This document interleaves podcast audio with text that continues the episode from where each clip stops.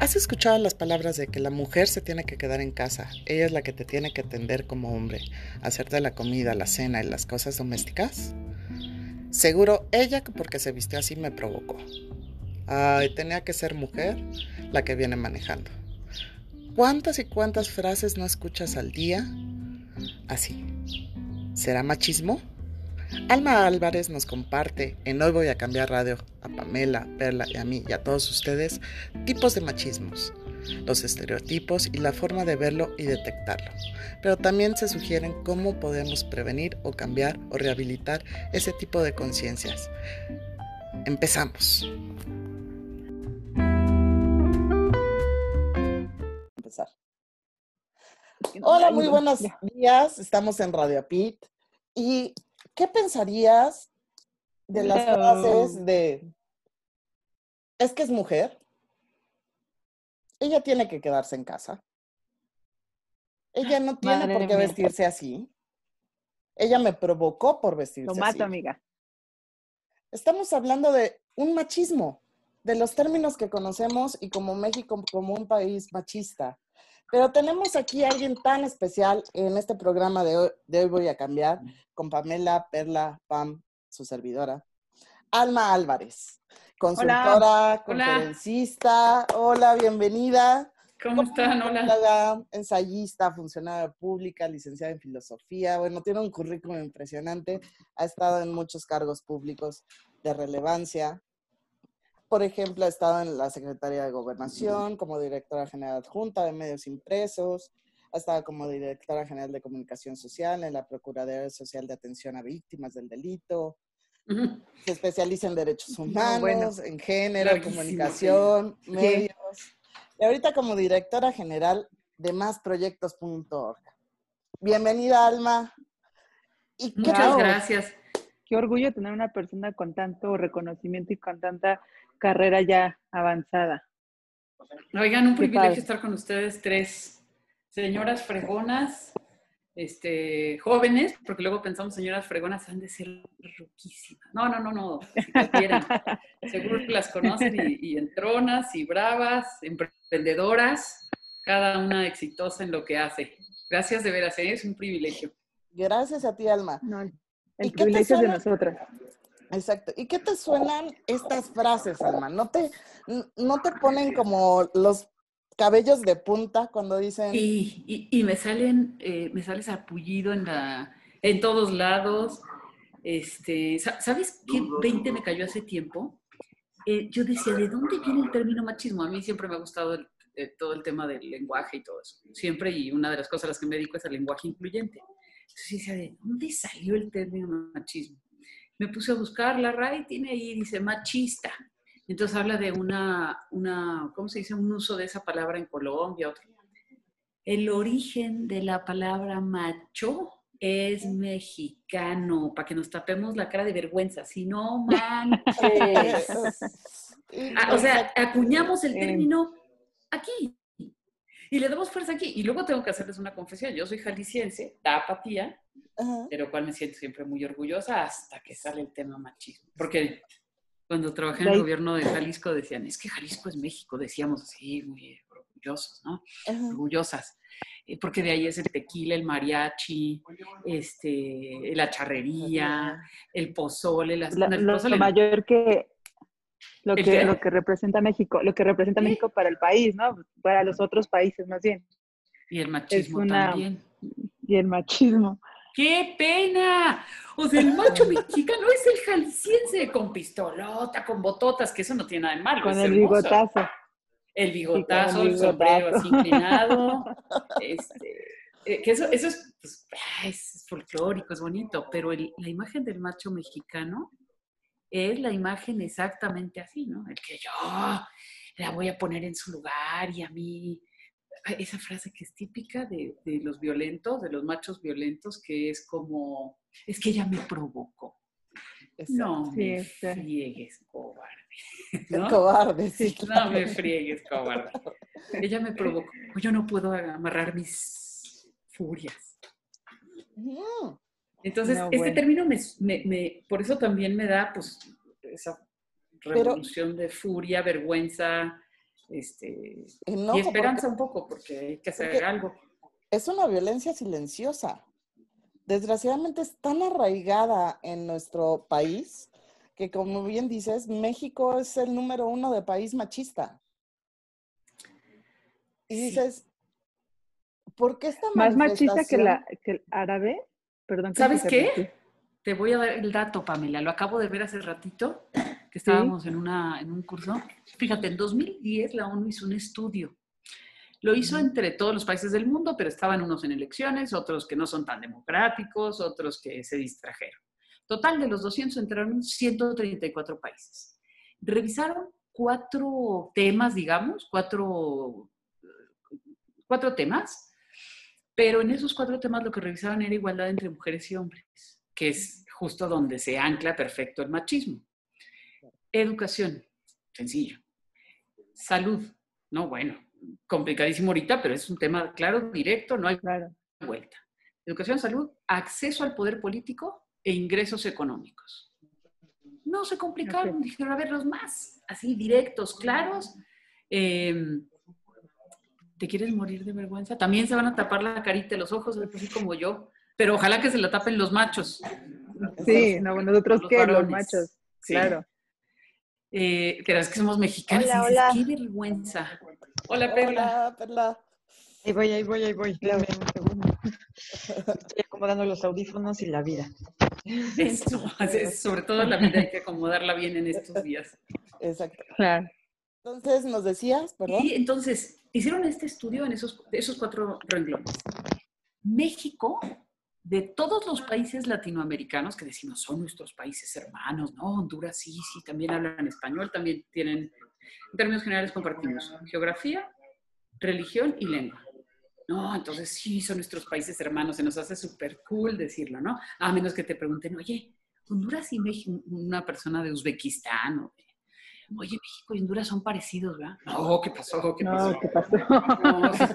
tampoco, ¿no? Bueno, México se parece más en la igualdad o desigualdad entre mujeres y hombres a Pakistán que a Honduras. ¿En serio? Eh, Honduras y todos los países de Latinoamérica están entre el lugar 23 y 70. Vamos a decir, el número uno es el país menos desigual. En 2010 era Islandia y se pelean el, el lugar Islandia, Suecia, Noruega, Finlandia, Nueva Zelanda. ¿no? Siempre están entre el primero, a ver quién tiene más iniciativas, a ver, y lo están haciendo re bien. Sí, más ahorita, con esto de la pandemia. Sí, ándale. ¿Qué tal nuestras, nuestras, nuestras gobernantas del planeta que están haciéndolo bien? Muy bien. Siete mujeres, siete mujeres, y son además de esos países. Sí. México está en el 99 de 134. el único país que está detrás de México es Guatemala. Guatemala. No, no es, y nos consuela, pues no, Guatemala es un país muy pobre, con un, gobiernos corruptos tradicional, con terremotos horribles como los de México. Es el único. Y en el lugar 129, 30, 31, 32, 33, 34 están Pakistán, Irán, Turquía, Pakistán, Yemen y Benin. México se parece más a esos cinco que a Honduras, Paraguay, eh, Uruguay, no se diga, Chile, Argentina, Costa Rica, que es uno de los países mejores. Además, para que entendamos por qué el machismo tiene aquí unas raíces así clavadas en el... Pero muy, nunca me hubiera imaginado que tuviera ese, ese nivel, los, los machos tuvieran ese nivel de, población en México. Está cañón, por eso ustedes traen el tema más actual, oigan. Machismo, virus Qué bárbaras, están al día. Pero qué triste esta manifestación de conductas que se generan por sentirse superiores, por querer ver el hombre su dominio, su soberbia, de que yo soy pues todo, y la mujer tiene que ser débil o sumisa, o tiene que quedarse en la casa. Como Pero hay, hay, hay, hay, un tema que yo quería tocar rápido con, con este, el, el, perdón, es que aquí mi, mi, mi, gente, estamos en el, en, en el arraigo domiciliario. todas. Y nos, reuni y nos reunimos, eh, tuvimos reunión de, de, fuerza en la sala porque el internet está muy mal por toda la casa. Pero bueno, ¿qué tan cierto es que, que una, que, que las mamás o las mujeres convierten a los hombres en machos? O sea, si hay algo de eso o, o, o no. Sí. Yo quiero contestar, pero, pero no quiero acaparar, yo feliz.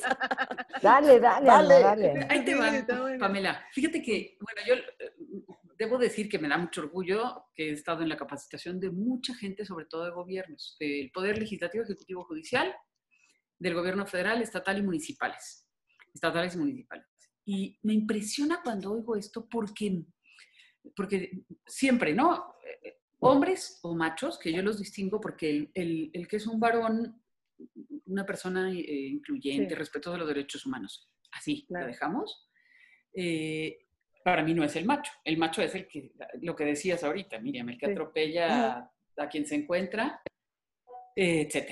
Em, y entonces se culpa un poco a las mujeres, o un mucho. Ay, es que realmente las que educan son ellas y ellas los educan machos. Ah, o sea, otra cosa más de la que las hacemos responsables como si no tuvieran padres. Exacto. Esos que culpan, lo que no tienen es madre.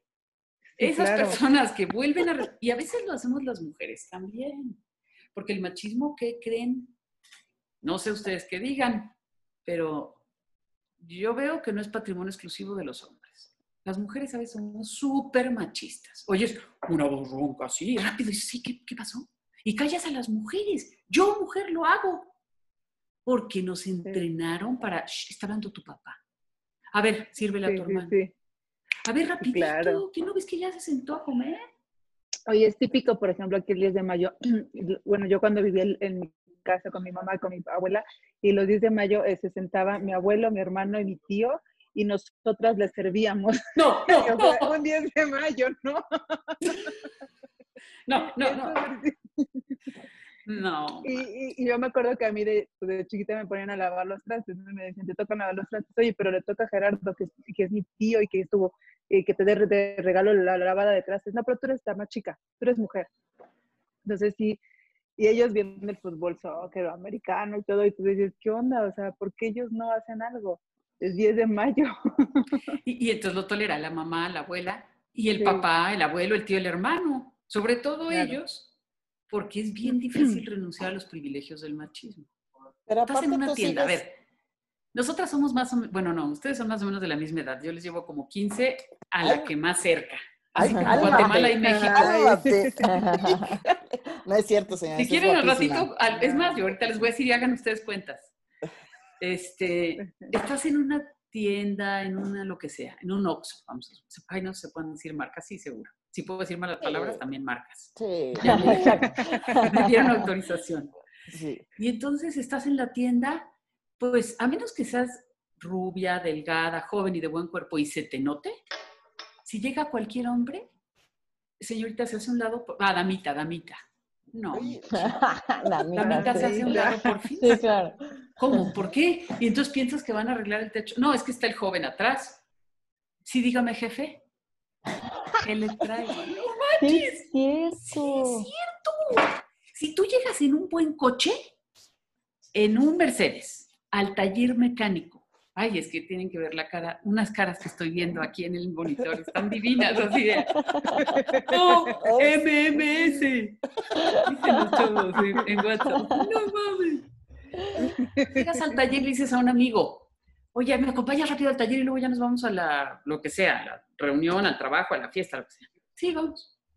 Y le dices así al, al, vamos a suponer que este es un, un este, llavero, ¿no?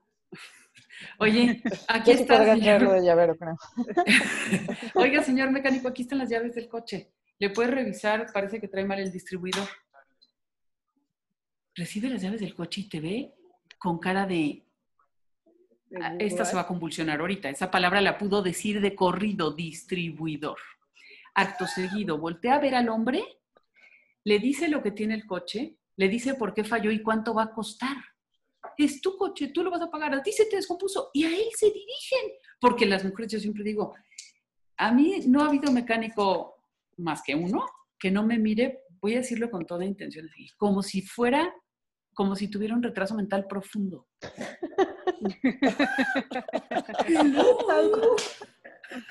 Y te explican con peras y manzanas. Así. A ver, le voy a explicar. Ajá.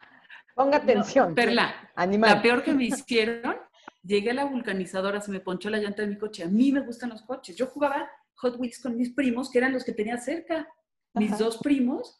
Entonces me prestaban sus cochecitos y decían, mira, es que la suspensión que tiene, y lo ponían así, le hacían así, ¡ting! y el cochecito de Hot Wheels hacía así.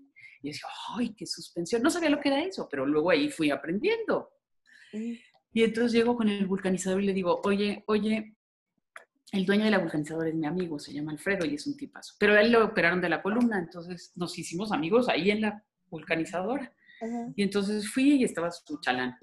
Y le digo, oiga, ¿le puedes revisar la llanta? Trae el freno de estacionamiento mal. Y me dice, a ver, mire, iba yo sola, no tuve, el- cometí el error de no ir con un amigo al que le pudieran explicar. Entonces le digo, voltea y me dice, a ver, mire, damita, la llanta, y hace con los gestos, con la mano un gesto de algo redondo y dice, esa gris Redondo. que está allí, Ajá. agarré mis llaves y me salí furiosa. Dije, no lo puedo creer. ¿Quién no va a saber que es una llanta? Ah, pues las mujeres, todas, todas. ¿Para qué nos sirve la cabeza? Para tener pelo y bonito. Bueno, esa es una de las cuantas cosas, pero puede más. Machismo. Machismo total. Pero sí te hacen una invisibilidad total cuando dices, oye, yo puedo manejar, yo puedo traer el coche que quiero, yo tengo voz, yo puedo hablar, ¿por qué me haces a un lado? Y más si ves a un hombre, digo, a lo mejor no sabes quién es y que no tienen nada que ver, le estoy dando un radio y pasamos por la vulcanizadora y, y le estás dando todos los datos a él y a mí qué, la que te va a pagar soy yo. Ah, no, pues ¿cómo va a tener dinero? Si a todas las mujeres nos mantiene un hombre Sí, claro. estúpidamente rico o no. Sí, claro. Porque además los hombres, gracias al Ojalá. machismo, todos tienen que ganar dinero y bien mucho. Claro. Y no son Oye, esa- losers. esa- algo, otra, otra cosa de que- la que te iba a preguntar. em, ¿En dónde se manifiesta más el machismo? ¿En clase alta, clase media o clase baja? Qué buena pregunta. A ver, opiniones. No sé, yo, o sea, yo, Perla, yo pensaría que, que en la baja. O sea, yo pensaría que en la baja. ¿Ok? Baja media. Media baja. ajá. Yo pensaría que en la alta. Yo en la media. De chile de mole de pozole, para que no falte. Tienes vocación además de abogada de política. Sí, muy. Fíjense qué fuerte y qué aguda pregunta. En todos los niveles socioeconómicos. Les voy a decir el ejemplo como para hacer chusa, porque pues así es esto de los medios y de las redes. Aquí tenemos más tiempo que en televisión abierta o que en televisión cerrada, pero eh, ¿quién hereda las grandes a quién se heredan las grandes empresas? Siempre pensamos que en las montañas. Yo era de, de tu opinión también, Pamela. Yo decía, no, pues en las montañas de Guerrero. Hasta que un día una mujer política indígena en las montañas de, de Chiapas me dijo, traía divina, traía su bastón de mando, un traje precioso, Sandra se llama, chaparrita, brava, brava, y me dijo, diles a nuestros partidos políticos en la Ciudad de México, las estaba capacitando para dar discursos políticos. No, hombre, yo salí capacitada de ahí, unas fregonas, vieja. Y dice, diles que es allá, porque aquí me costó convencer a mi suegro. Eh, porque él decía que no, y que los usos y costumbres decían que si una mujer no quería dedicarse a su casa, el suegro le tenía que dar de latigazos. Y los acepté para ser regidora en mi municipio. No. México 2017. Ustedes no creen, estas caras sí, sí soy mayor que ustedes, pero no es del Wow. siglo XVII, es siglo XXI. Lo aceptó. El marido siempre dijo que sí, que sí. Dice, luego convencí al comité, de- a mi comunidad y ya. Y luego convencí al comité directivo municipal y aceptaron. Luego me ayudaron a convencer al comité directivo estatal. Los que más se opusieron fue el comité ejecutivo nacional, que está en la Ciudad de México. Así que diles, Alma, me dijo, este, así, ¿eh? Ah, Yo era la que daba el taller y me mandó. Diles que el machismo en México empieza ya en la Ciudad de México. Yo, está bien. Y cuando les he dado cursos a políticos, sobre todo partidos, les doy el mensaje de Sandra y les digo, aquí empieza. Eh, y les decía de las empresas, siempre pensamos, no, pues a ver, ¿a quién hereda una ferretería? El dueño de la ferretería. a la hija, al hijo, a la nieta, al nieto. Pues al hijo. Al hijo, ¿no? Y si no tiene hijo, si tiene dos hijas, Pues a la hija mayor. Claro. a la hija mayor, ¿y quién la atiende? ¿Y quién lleva las cuentas? ¿Y quién paga? ¿Y quién cobra? Pues puede ser los amigos, los que dejó encargados, los nietos. Al encargado. al encargado. ¿A quién, ¿A quién dejan las grandes empresas en herencia esas empresas? Ok, les voy a poner tres ejemplos. Díganme tres ejemplos de grandes empresas mexicanas. A lo mejor Bimbo. Bimbo. ¿Bimbo? ¿Otra? Uh, una de este, las más grandes de telecomunicaciones. Fensa. Ah, Televisa. ¿Fensa? Telmex, Y Televisa. Ah, Telmex. Telmex y Televisa. Ya tenemos tres. El dueño de Bimbo tenía, tenía porque ya falleció un tipazo, don Lorenzo, pasa. Ujú. hija, hijo, hijo, hija, y se la dejó al hijo más chico, hombre. Marinela es listísima. Estoy criticándola a él. No, esa es la tradición que tenemos en México. ¿A quién le dejó Telmex? Tiene dos hijas mujeres y tres hombres. A, los- ¿A qué se hijo. dedican las mujeres Slim? Una está en Y arte. no y Ah, Teres. una está en arte y cultura. Y Ajá, otra cultura, de interiores, ¿no? Si no mal recuerdo.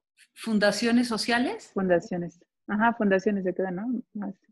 Porque el machismo dice que Fundación. todas las mujeres somos delicadas, tiernas, entendemos de cuidados. No estoy criticando a esas personas, estoy yo caí en cuenta que hay, o sea, también en el nivel socioeconómico A, en el B, en el C, en el D, en el E, el, el beneficiario de las herencias, de las empresas, del patrimonio, son los hombres. A las mujeres no se les dan estudios profesionales para que siga con el patrimonio, se le da pues lo menos que se pueda, porque voy a tener que dar una dote. No, y la educó para que esté en su casa. Para que sepa cocinar, para que sepa atender al marido o al hijo o al primo. Porque la, como los términos del machismo, la mujer se tiene que quedar en su casa. Claro, La mujer tiene que estar para atender. Y no tiene que hablar, desgraciadamente. Y no ven el potencial o la inteligencia que tiene la mujer. Y creo que tiene que ver Pues con lo- que, lo no, que no está- lo, no lo vimos. Nosotras nos creímos que tú, calladita, te ves. Sí. Más bonito.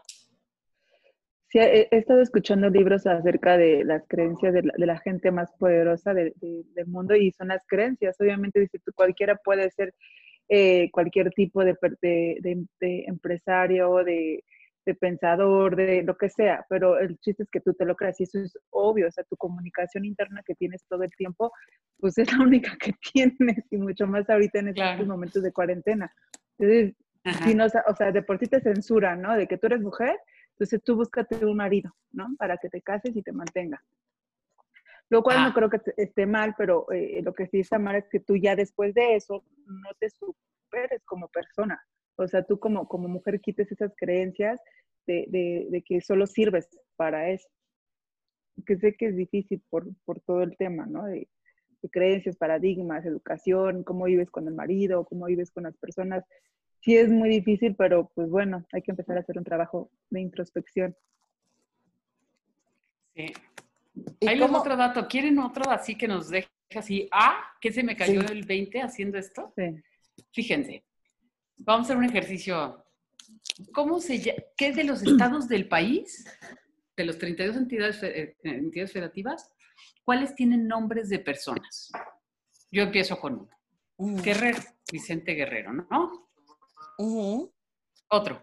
Algo. Ujú. Hidalgo, otro. Mo- Morelos. Morelos, otro. Morelos.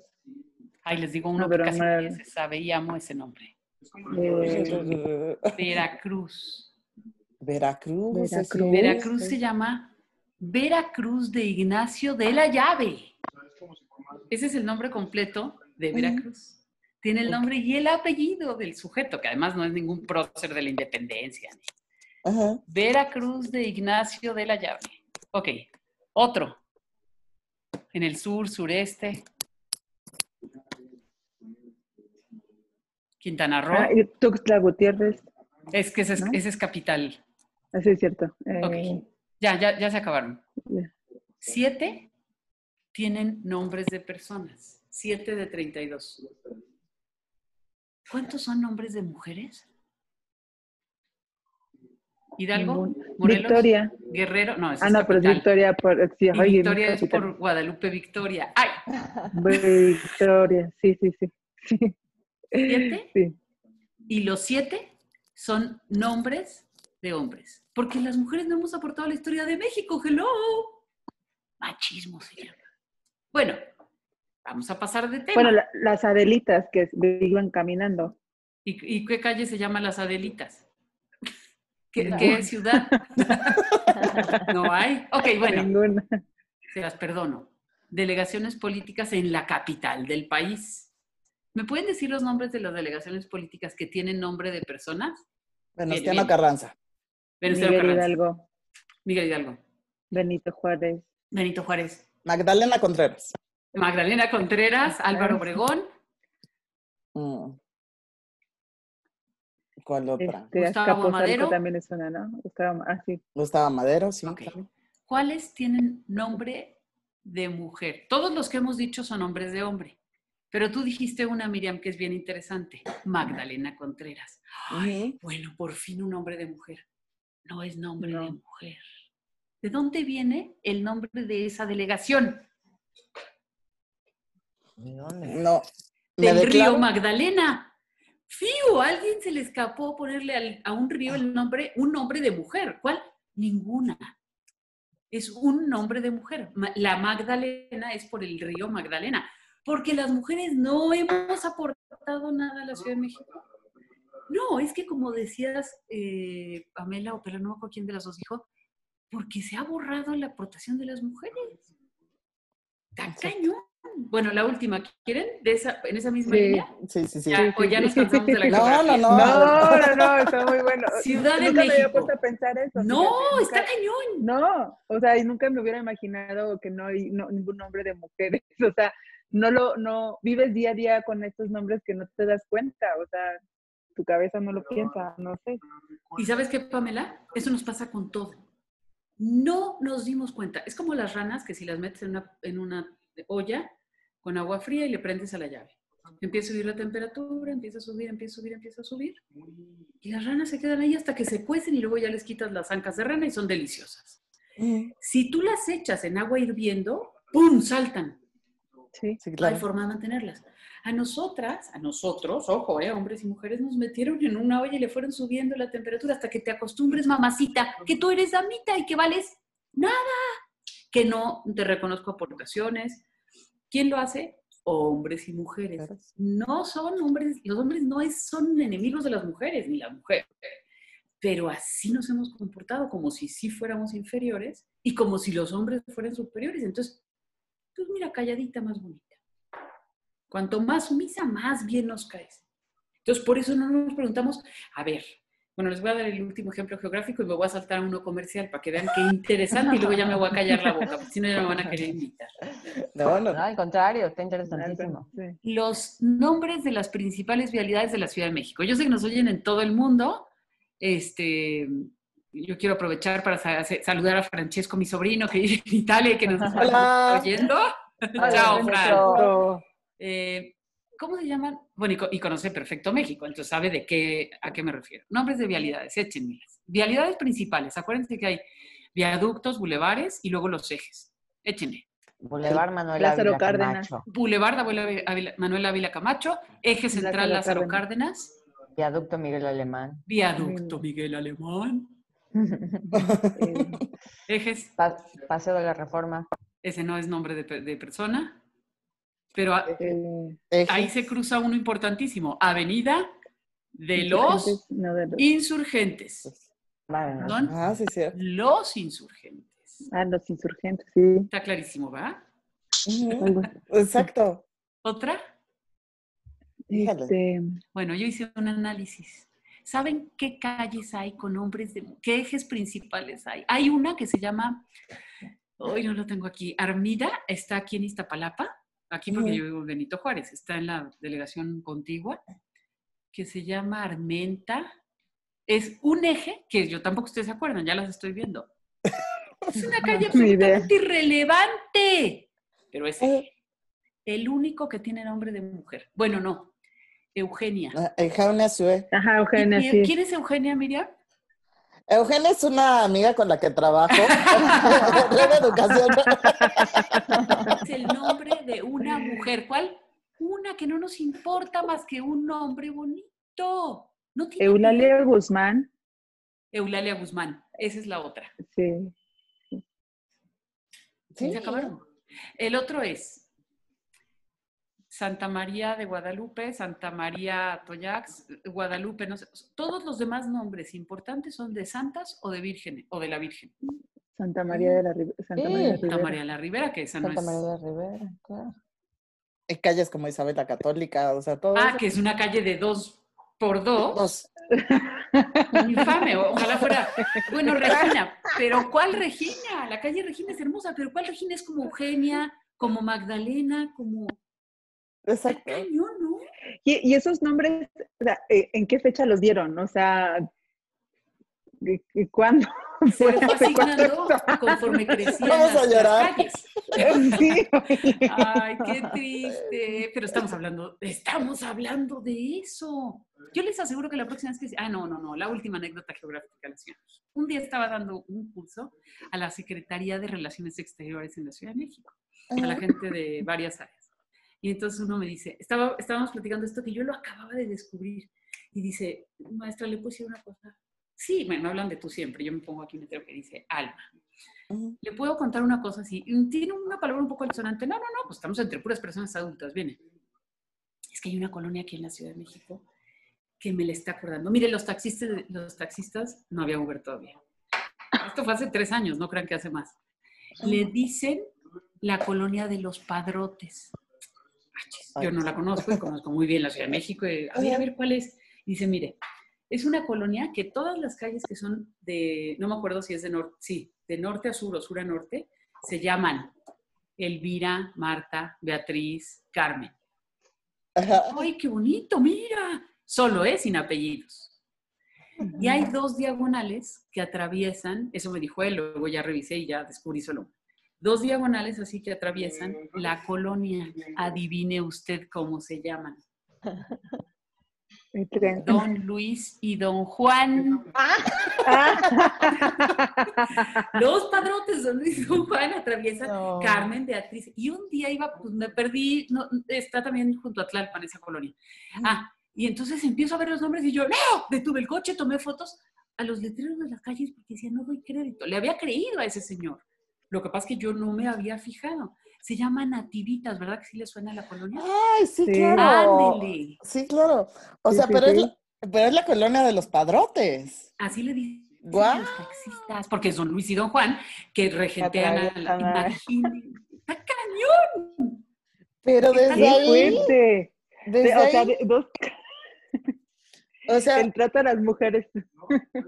pero es decir, yo soy macho y tengo mis viejas. ¿Cómo no?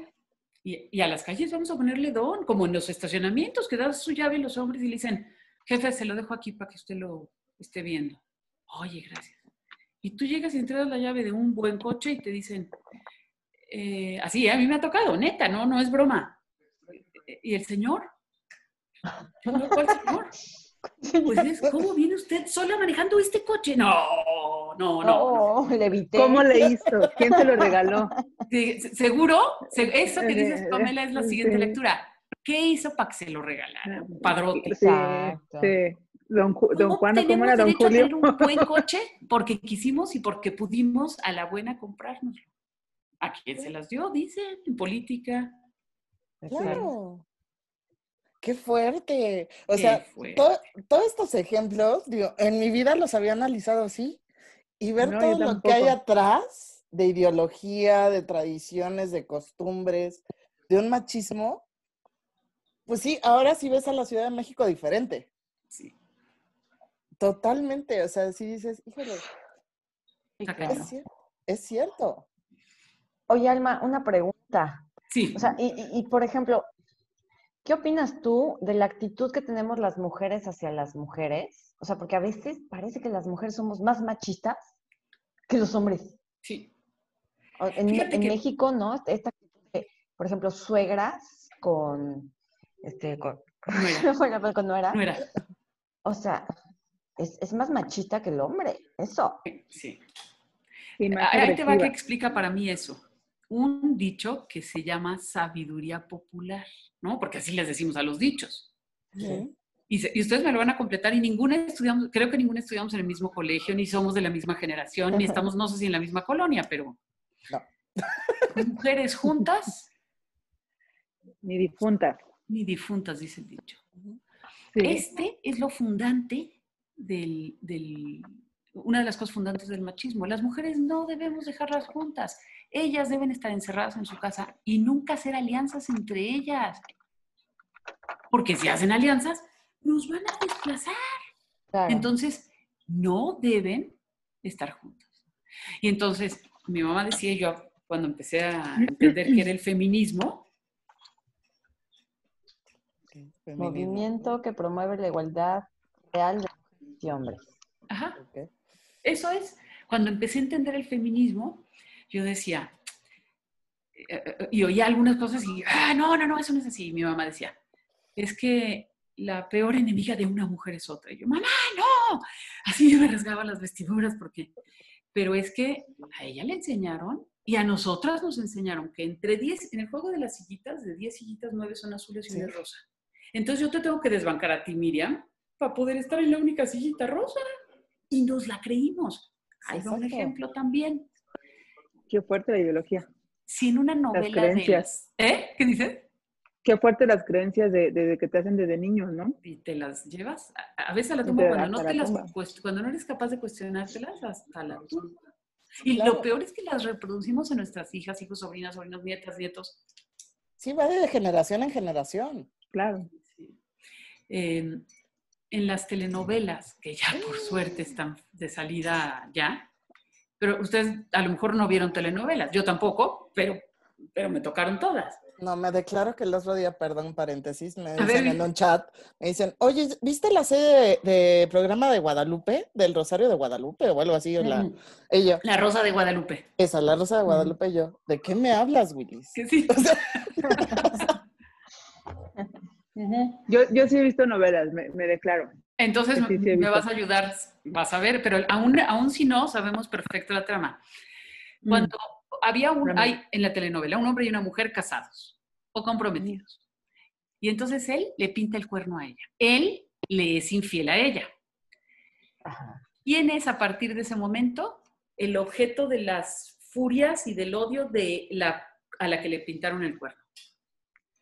Eh, la, la amante, pero es un tema de como también de, de una- estaba viendo un, un libro que decía las, las diosas del- de, de cada mujer, y Ajá. decía que era la, la diosa arque, eh, no, eh, era, que, es, que se te sale lo ¿Con era H? cuando te, ajá, con H, la diosa era que se te sale lo celosa, lo desgraciada, lo maldita, para atacar a la, a la otra persona cuando el que te hizo daño fue el hombre. Entonces, A la otra persona que es la mujer. y atacas a la misma mujer, a- bueno, tu Es mismo la género. villana de la telenovela, no e- el pobre, ahora sí lo voy a decir como Ah, me decía pobre el hombre. llantero, el, el. Pobre, es que él tiene un retraso mental profundo y no tiene capacidad de decir que no a la otra. Y así lo presentan. Fíjense cómo el machismo denigra a los hombres y a las mujeres y a todos, porque ellos, pues pobres, ellos son pan de Dios. pobrecitos. Entonces, la enemiga, la rival, la otra, son las mujeres. Nos echaron a andar y nos la creímos. Bueno, que eso pasa. Si tú escuchas pláticas de amigas que tenían, que cacharon al marido con un amante, no se van a reclamarle al marido, se van contra el amante.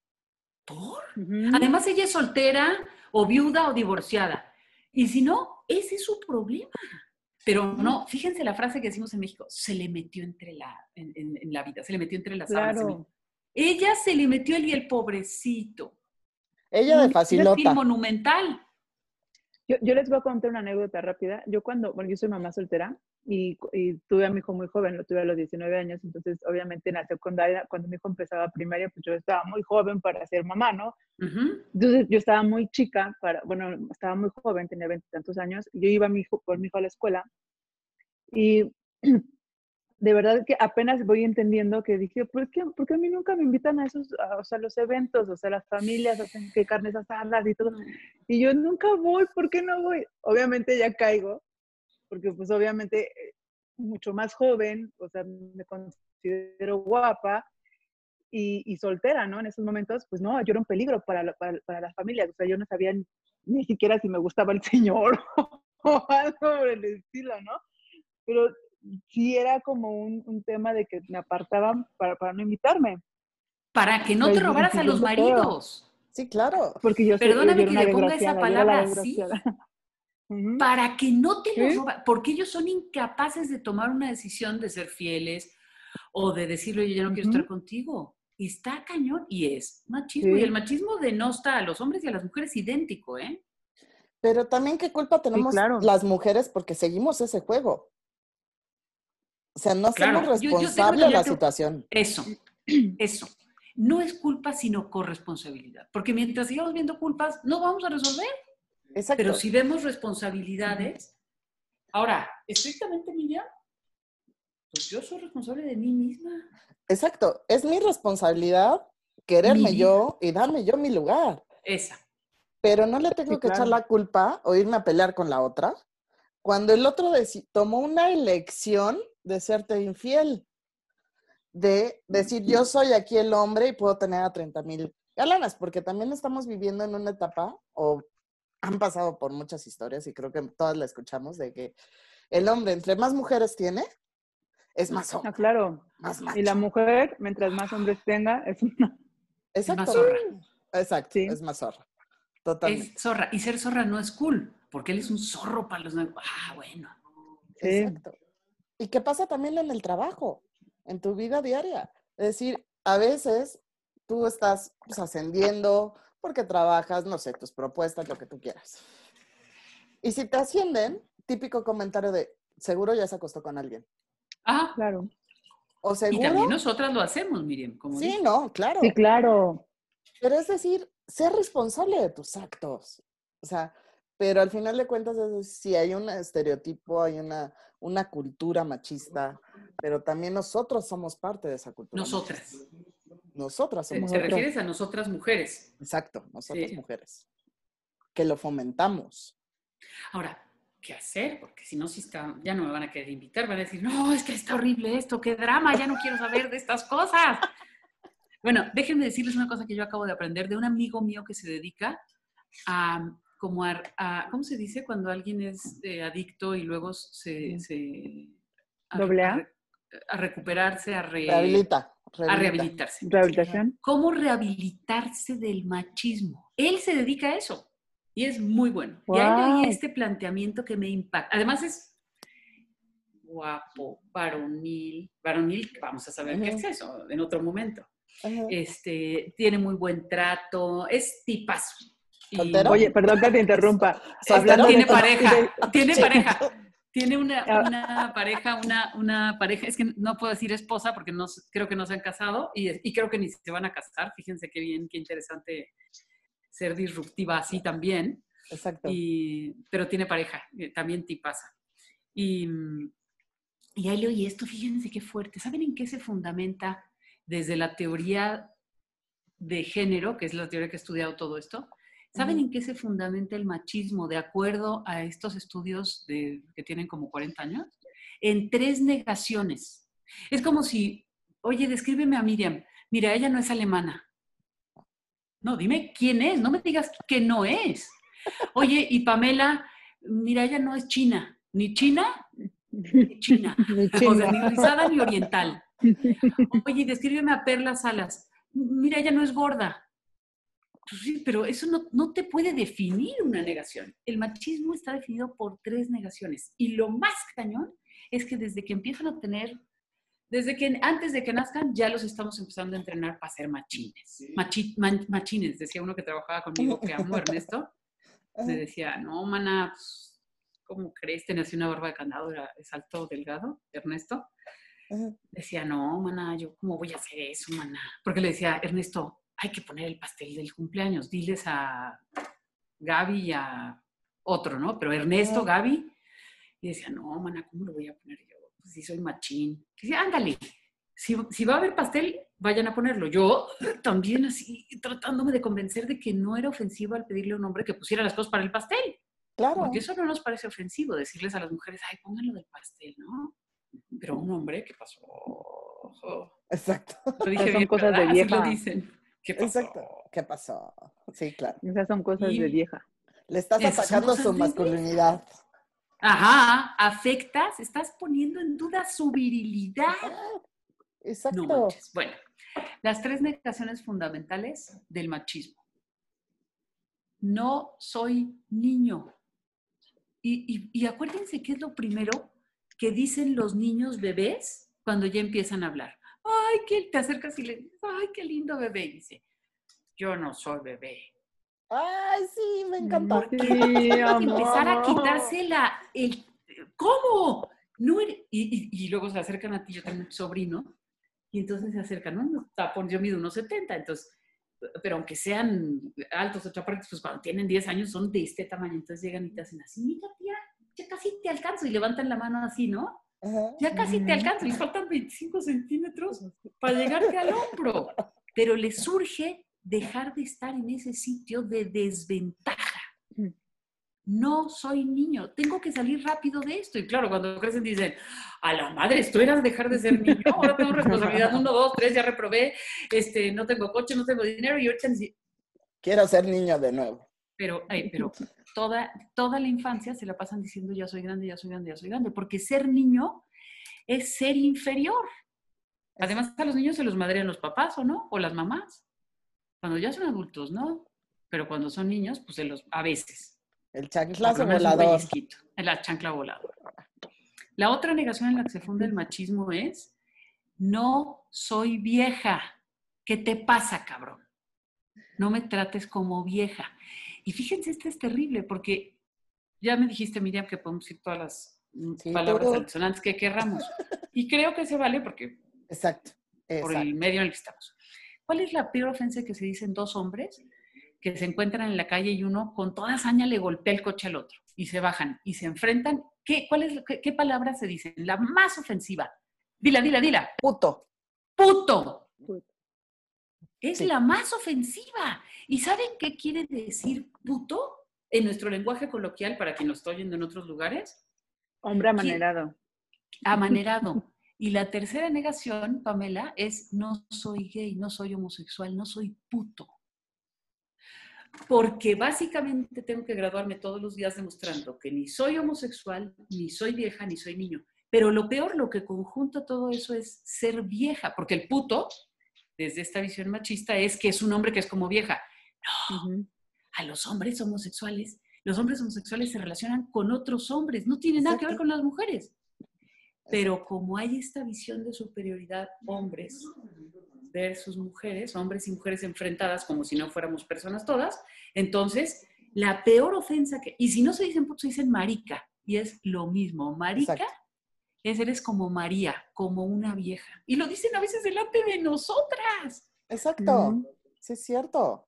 Fíjate que me pasó algo muy chistoso. Hace unos como tres años tengo muchos amigos gays, divinos, y los quiero. Y me invitan a una, a una fiesta de Navidad. Y yo dije, ah, pues vamos. La única mujer, yo. Voy entrando con todo un grupo de hombres guapísimos.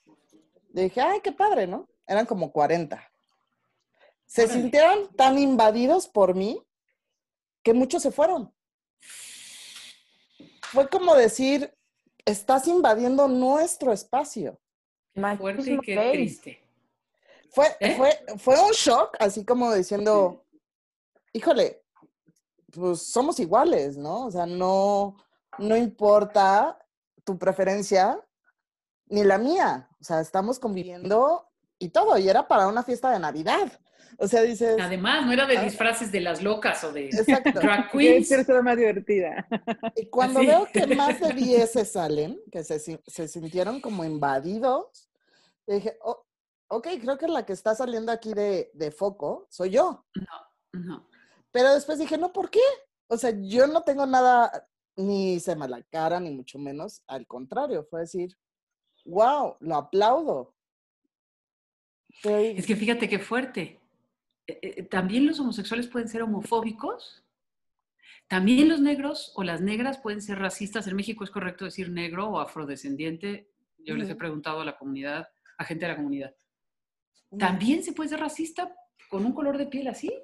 Y también se puede ser machista siendo mujer. Y entre, entre, o sea, los hombres no por ser gays dejan de ser machistas. Exacto. Yo sigo viéndome superior mientras, porque sigo teniendo estos handicaps, estas ausencias de una autoestima sana, de Son mirarme como una persona completa, de no tenerme que comparar. Deja tú el tamaño. Nada. Miren, a las mujeres, a- cuando un hombre se va a pelear en la calle y se baja del coche así furioso, rápido, antes de bajarse, ve más o menos si está más alto el otro. Si lo ve más alto, les hace como que la Virgen le habla y se va corriendo. Porque a los hombres les enseñaron que el más alto es más fuerte, más grande y es superior. ¿Alguna de nosotras alguna vez nos hemos preocupado de a la hora de conocer a una mujer ver si es más alta o más chaparra que yo para ver si, si nos peleamos le gano o me gana? No. ¿No? Jamás, porque no vamos comparándonos el tamaño. No, pero sí decimos, ¿no? Esta está grandota, esta sí me pega, mejor no, no me meto con ella. Sí, Yo sí, yo sí me he Sí. comparado. Sí, sí, pero no, es el común. Sí, No es no. el común. No, no, Porque no. nosotras, a nosotras no nos enseñaron a arreglar las cosas, a pleitos, a, a- perdón, a patadas, a trancazos, a vasos. No, Pero hay ciertas mujeres que sí fueron educadas así. sí, claro. ¿Qué es Sí. lo que decía yo de las suegras con las nueras? O sea, por supuesto que una mujer puede ser más machista que un hombre. Sí, O sea, yo, yo conozco el caso a nivel personal donde no, la suegra a la nuera es como, ay, esa mujer, ay, mira, esa lagartona, y cómo que trabaja, y cómo que hace, y cómo que es independiente, y cómo que se viste así. Eso, perdón, eso es ser machista. claro, Sí, por claro. supuesto que sí. mujer. Sí, De esas pululan en México. tenemos que cambiar. Y lo primero es caer en cuenta que sí valemos por nosotras mismas, no porque me comparen con Pamela, con Perla, con Miriam, con mi hermana gemela, con mi hermana.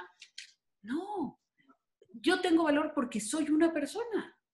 Y Fíjate, luego las otras no son mis competidoras. Tenemos que hacernos aliadas, todas. Fíjate Exacto. que este, ahorita que dijiste eso, Perla, de, de, de que tu suegra, la, la- mi abuela, la mamá de mi papá, era igualita, ¿no? Era una persona muy, eh, muy grosera con, con el sexo femenino, ¿no?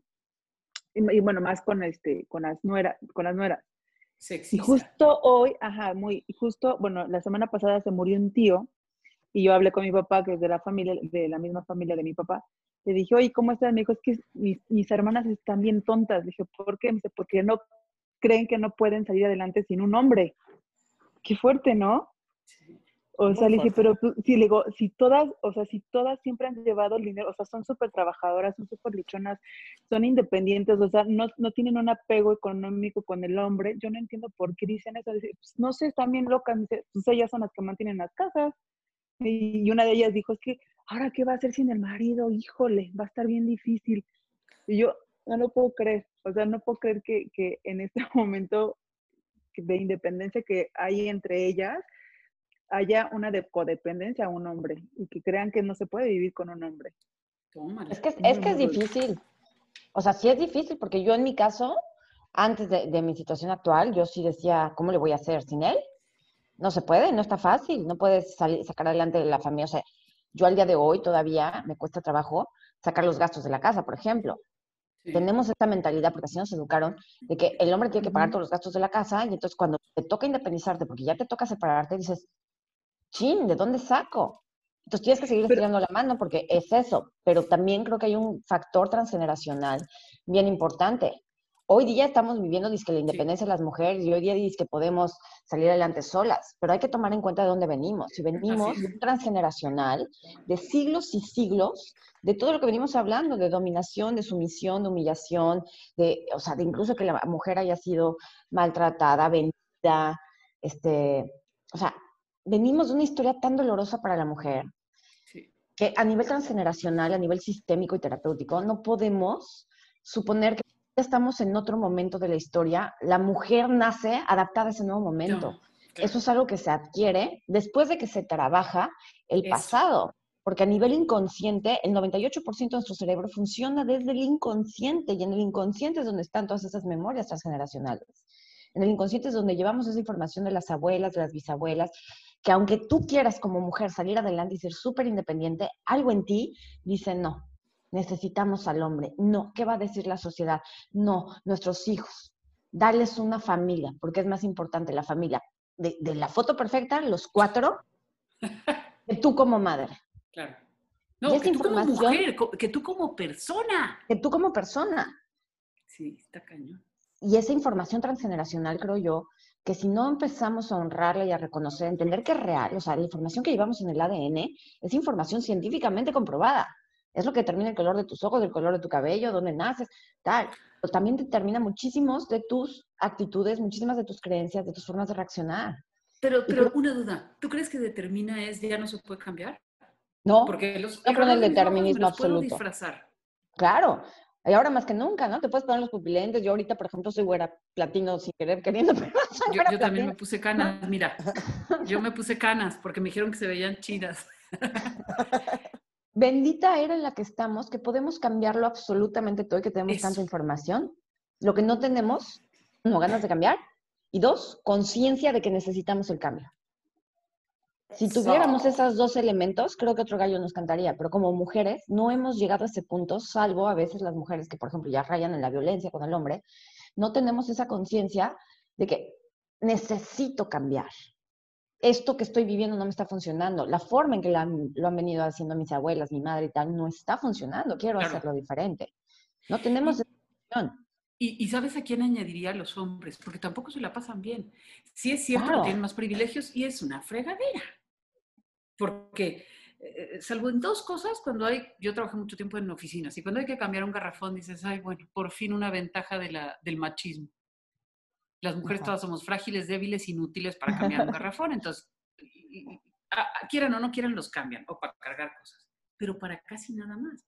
Pero también tienen desventajas los hombres, entonces tenemos que cambiar el chip y los hombres y las mujeres, porque entonces luego tenemos esto que platicabas, Perla, mujeres avanzadas, mujeres que, me encantó tu frase, eh, Pamela, ya, ya la tomé, te prometo que cada que la cite lo, te voy a citar a ti, el que las mujeres somos, tenemos muchas, tuvimos o tenemos codependencia de los hombres. ¿Cómo codependencia? Como con las drogas. Sí, porque es insana, porque es enfermiza. Entonces, quien tiene que liberarse de la codependencia somos y las mujeres y los hombres, porque entonces las mujeres estamos caminando hacia adelante con lo de la marcha que platicaban el otro día, con estos cuestionamientos, con la independencia económica, sobre todo con esa forma de empezar a mirarnos diferente, de empoderarnos. ¿Y los hombres? No les dimos y no teníamos que darles. Tienen que encontrarla, tienen que buscarla, esa nueva forma de relacionarse con las mujeres. Pero si no, estamos, estamos pasándola muy mal. Ven a Pero más en los 40 o 60 días que llevamos. Pero a ver, yo, yo creo que ahí también en el hombre, o sea, en mi caso yo soy mamá de dos varones. Ajá. Y, y lo que puedo ver, y está- están muy chiquitos, tienen 4 y 7, pero yo lo que veo es que al hombre, el hombre machista también se le ha enseñado, número uno, que ese es su lugar, ¿no? O sea, ser el machista, ser el que Sí. manda, ser tal. Pero tampoco se le ha enseñado, o sea, se le enseña, tú tienes que ser así, pero no se le ha enseñado a aceptar su lado femenino, no se le ha enseñado a aceptar sus emociones, no se le ha enseñado a decir, está bien sentir, está bien enojarte y vamos a canalizarlo de forma sana, está bien ser creativo. No le hemos enseñado esa parte al hombre y al Sí. no enseñarle esa parte al hombre, pues ¿qué le queda? Lo único que tiene para usar es la fuerza bruta, es la Claro. agresión, es la comparación. Pero siento que ahorita ya la educación ha cambiado y sí se le, ha- a- bueno, al menos a mí me tocó, en, eh, mi hijo tiene 18 años y me, ha toca, me tocó, por ejemplo, lo metí en un Montessori desde muy temprana edad y de verdad que a mí me funcionó porque ahí lo enseñaron a ser creativo, le enseñaron eh, valores, le enseñaron, lo metí en una escuela católica, lo, o sea, y, y yo creo que la educación ahorita sí ha, ha estado basada mucho en creatividad, en sentidos, en sentimientos, en, en educación emocional, en inteligencia emocional. Les ha ayudado muchísimo. Es lo que yo he visto de la educación que le he brindado a mi hijo en, en las escuelas que lo he metido. O sea, Pe- Pero a Sí ver, estamos con tu hijo la semana pasada y tu hijo es un encanto. Y eso, discúlpame, pero eso no es obra de la escuela, eso es obra tuya Sí. como madre. La escuela te ha apoyado y, y o sea, como que el universo te manda lo que resuena contigo. Pero aquí, la, las- la creadora de ese ser maravilloso que tienes, eres Sí. tú. Tú eres Gracias. quien lo ha educado así. Sí. Y pero yo creo que desafortunadamente también no sí todas las mamás están por ahí. No, y, y tienes todo en contra. Todo Tú asómate a ver un Hasta las anuncio de lo de que México. sea. Ajá, las calles de México. Y asómate a ver un anuncio de lo que sea. ¿En dónde? Ya no veo anuncios, yo no veo tele. No, no, no, no, un espectacular de Tecate, que son súper machistas. Un espectacular de casinos, un espectacular de lo que sea.com de Mr. Músculo. A ver, ¿quién desarrolla el producto Mr. Músculo? Pues el Mr. Músculo. ¿Y quién limpia? ¿Y a quién le enseña a limpiar? Pues a las mujeres, La porque son todas tontas. Entonces, el él los el producto y ella pone cara de tonta. O sea, en todos lados, todo se lo recuerda. Párate en un súper. El pasillo de los juguetes de hombres que tiene. Color azul. ¿Y qué juguetes tiene? ¿En qué los estamos entrenando?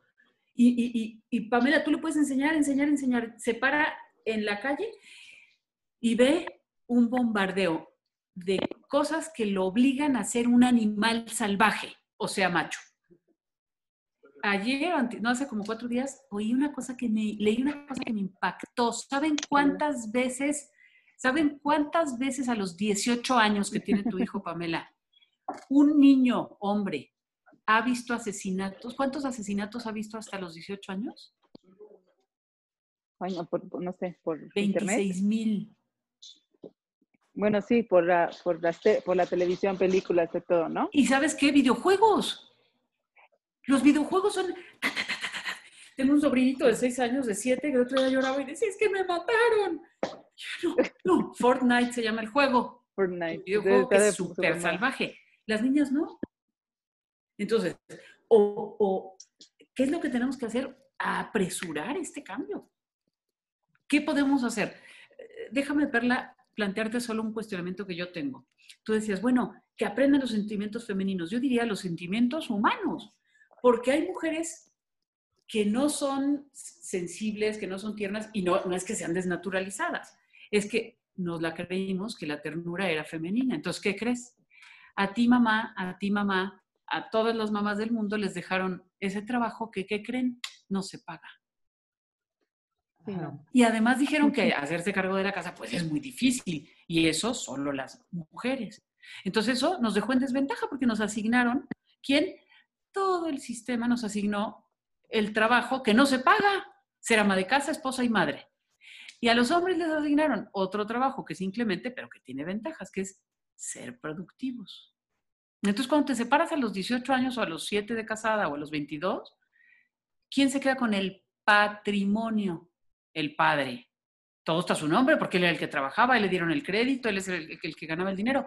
¿Y quién se queda con los efectos del matrimonio? Matriz, patris. Las mujeres, porque son bien sensibles, porque ellas sí sienten, ellas son tiernas. Tenga, puse cuernos, tenga, no se vale. Nos cargaron socialmente todas las funciones desventajosas. Tener hijos es divino, pero no se paga, no se gana. Y nadie te acepta un currículum más que en, en videos de esos lindos que a veces te llegan por WhatsApp, de un trabajo de 24 horas, 7 días a la semana y no te van a pagar.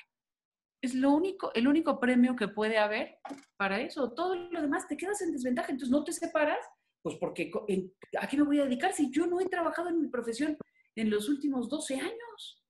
Pero a ver, Alma, Sí, Ah, perdón, pero sí. Ahí, ahí realmente es que nos dejan en desventaja y nos, o sea, la sociedad, los hombres nos pusieron en, en desventaja, o somos nosotras las que estamos eligiendo ponernos en desventaja. No, somos los dos. Porque si tú vas a un trabajo de, en una oficina, Perla, eh, a lo mejor tu marido, y a mí, yo conozco afortunadamente varias cosas así, a lo mejor el marido dice, oye, no, no, no, yo puedo trabajar en casa, tú vete a la oficina. Vas y cuando llegas allá te dicen, no te vamos a dar a ti el, el siguiente nivel. ¿Por qué? Porque eres una mujer joven y tienes hijos chiquitos. A ver, pues pregúntame. Lo malo es que casi nunca lo preguntan. Y mira el nivel de sueldos y mira los puestos altos en gobierno, iniciativa privada y en sector social. No los tienen las mujeres. Es que son tontas, ya dijimos. No. Es que seguimos asignando esos roles a las mujeres, aunque no tengan hijos, aunque nunca se van a casar, aunque nunca van a tener un marido, seguimos, nos seguimos yendo con esa finta.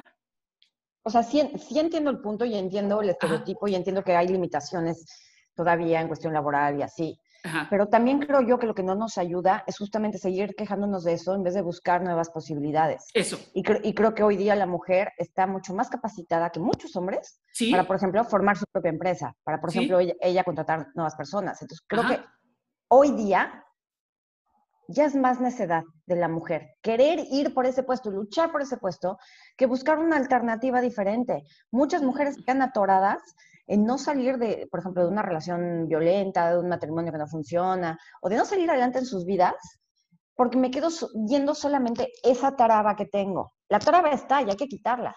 Pero para Claro, poder quitar esas claro. trabas, pues hay que reeducar a la sociedad entera, no solo al empresario que no da permiso de que la mujer suba. Es que hay que empezar desde las familias. Claro, claro. Sí.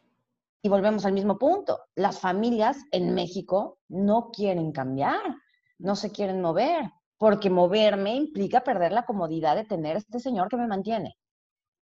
Es que nos ha acomodado bien hasta Acomodado que bien. descubres que ya no te acomoda tan bien cuando el marido o cuando yo misma empiezo a ver que tengo potencial para desarrollar un negocio.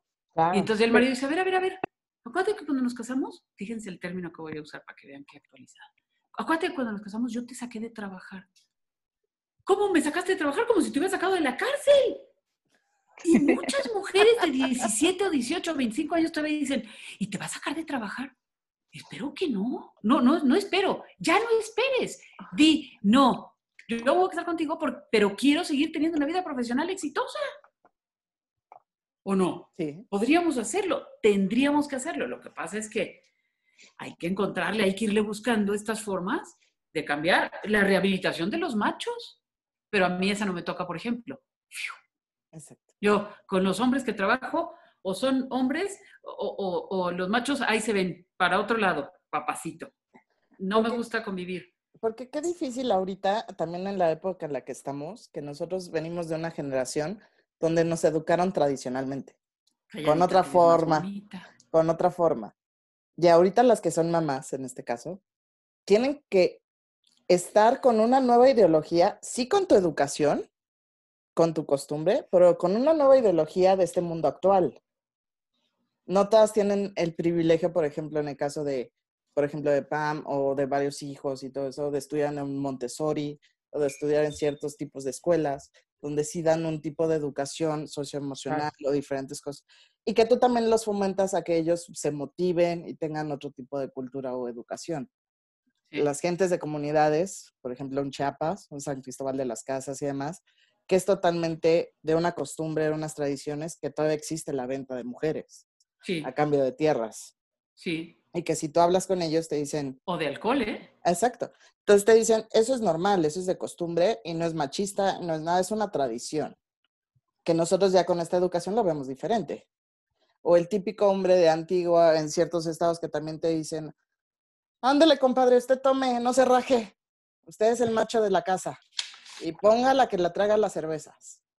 Entonces yo educo a la niña a que lleve las cervezas al papá Ajá. Claro. a que le haga todas las cosas a papá, a muy diferente a una ya una educación que se está viviendo en otros eh, estratos sociales, si lo queremos ver así.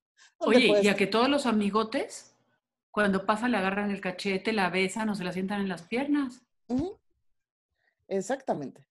Entonces, como dice Perla y todas, yo creo que sí es, es ir cambiando ese paradigma, ese desde el rasgo, desde la familia, desde el tema educativo, desde el lenguaje, porque como bien lo decías, Alma, pues ¿cuántos anuncios no vemos machistas alrededor? En redes sociales, en medios de comunicación. Bueno, no nos vayamos tan lejos, ¿no? Los términos des- despectivos de fifi, por ejemplo. Sí. O sea, no, Son no. otras formas de, No sé. de superior-inferior, exacto. Y de, que, de exclusión. Sí. y que traen un tema de machismo. Sí. Pero, por ejemplo, Alma, ¿tú crees que el machismo se está reflejando mucho en, por ejemplo, en las redes sociales? No sé, en un WhatsApp, en un, a lo mejor en una conducta de, de los hombres, de decir, pues ahí no le contesto, no le contesto un mensaje, ahí la dejo al día siguiente. ¿No es una forma también de mostrar su, su superioridad, su masculinidad? Sí, sí. Sí, y fíjate que yo justo estaba pensando ahorita que te oía Perla y que te oía Miriam, híjole, ¿cómo podemos hacer para cambiarlo? Y yo creo que una de las cosas que las mujeres no hemos aprendido, y justo sumándome a esto que decías, Perla, que no hemos aprendido y tenemos que aprenderlo ya, ay, pero como si tengo 55 años, ay, como si tengo 35, no importa, se puede seguir aprendiendo a los 88. Ujú. Es, por ejemplo, aprender a decir que no. ¿Cómo? Sí, aprender a decir que no. A ver, si yo ahorita estoy soltera y llega un alguien y en la oficina o en un curso que doy y me dice, oye, eh, te invito a tomar algo mañana. ¿Cómo nos entrenaron a las mujeres a responder a eso? Nunca no- nos sentaron y nos dijeron, a ver, clase 1. No, lo fuimos aprendiendo en el actuar de la tía, de la mamá, de las amigas. Ay, es que tengo novio. Güey, te estoy invitando a ti, a tu novio no quiero que venga a tomar nada. Te estoy invitando a ti, pero así, así nos salimos por la tangente, escudándonos en los hombres, en la presencia de los hombres. Si estamos en un bar, nosotras cinco, ojalá que ya que se acabe el coronavirus nos podamos ir a un bar. Exacto. Ahí les avisamos. Ojalá. No nos vayan a caer porque si no se va a llenar demasiado. Exacto. Pero nos vamos a un bar. ¿Qué nos dice un macho si nos ve a nosotras cinco en una mesa? ¿Qué hacen tan solitas, mis reinas? ¿Verdad? Y nunca hemos ido, Perla y yo todavía no vamos juntas. Y nos lo han lo dicho. sabemos perfecto. Nos la sabemos. Yo estaba con 10 amigas un día, es la anécdota de la que más me acuerdo. ¿Por qué tan solitas? Porque las mujeres sin hombres estamos solas. Entonces, tenemos que empezar a cuestionarnos, por eso que padre que hagan estos, está con madre, ya no digo que padre, está con madre hacer estos programas, porque, porque esto nos hace cuestionarnos cosas que estoy oyendo, eh, ¿cómo se dice? Acuñar nuevos términos como la codependencia de un hombre, como hoy oía otro en, el- otro programa, una que decía la violencia que degrada, nuestra, que degrada nuestras vidas. ¿La de quién? La de todos y todas. La violencia degrada nuestras vidas. Bueno, ¿cómo ir haciendo? Ujú. a- hay que cuestionar estas cosas en programas como este, que me está pareciendo súper interesante y lo que estamos oyendo y reflexionando. Hay que ridiculizar el machismo. Hay que aprender a decir no. Oye, eh, pues vamos a echar una copa. No, ni siquiera tenemos que decir gracias, porque si además es el patán de la oficina, ¿por qué tengo que decir gracias? Y luego me alcanzan a ver el cuerpo, pero se los describo a quienes no me alcanzan a ver. Cuando estás parada en una fila de donde sea y llega alguien que no conoces, aquí hay un güey macho y te agarra así de la cintura, ¿no? Ven mi, mi mano así. Ajá.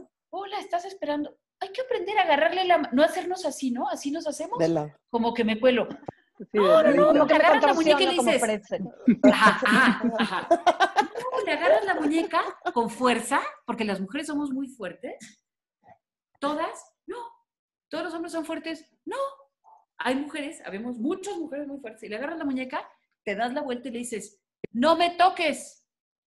Ay, qué grosera. No, ¿qué claridad tienes de que tu cuerpo es tuyo? Ah, pero no me metan la mano a la bolsa. Si un Claro. güey se le ocurre en el cine meter la mano a la bolsa, me lo madreo. Pero si Claro. me agarran de la cintura, medio me hago como que para un ladito. No, y a los niños, me encanta que ustedes tengan dos niños chiquitos y un ya adultito.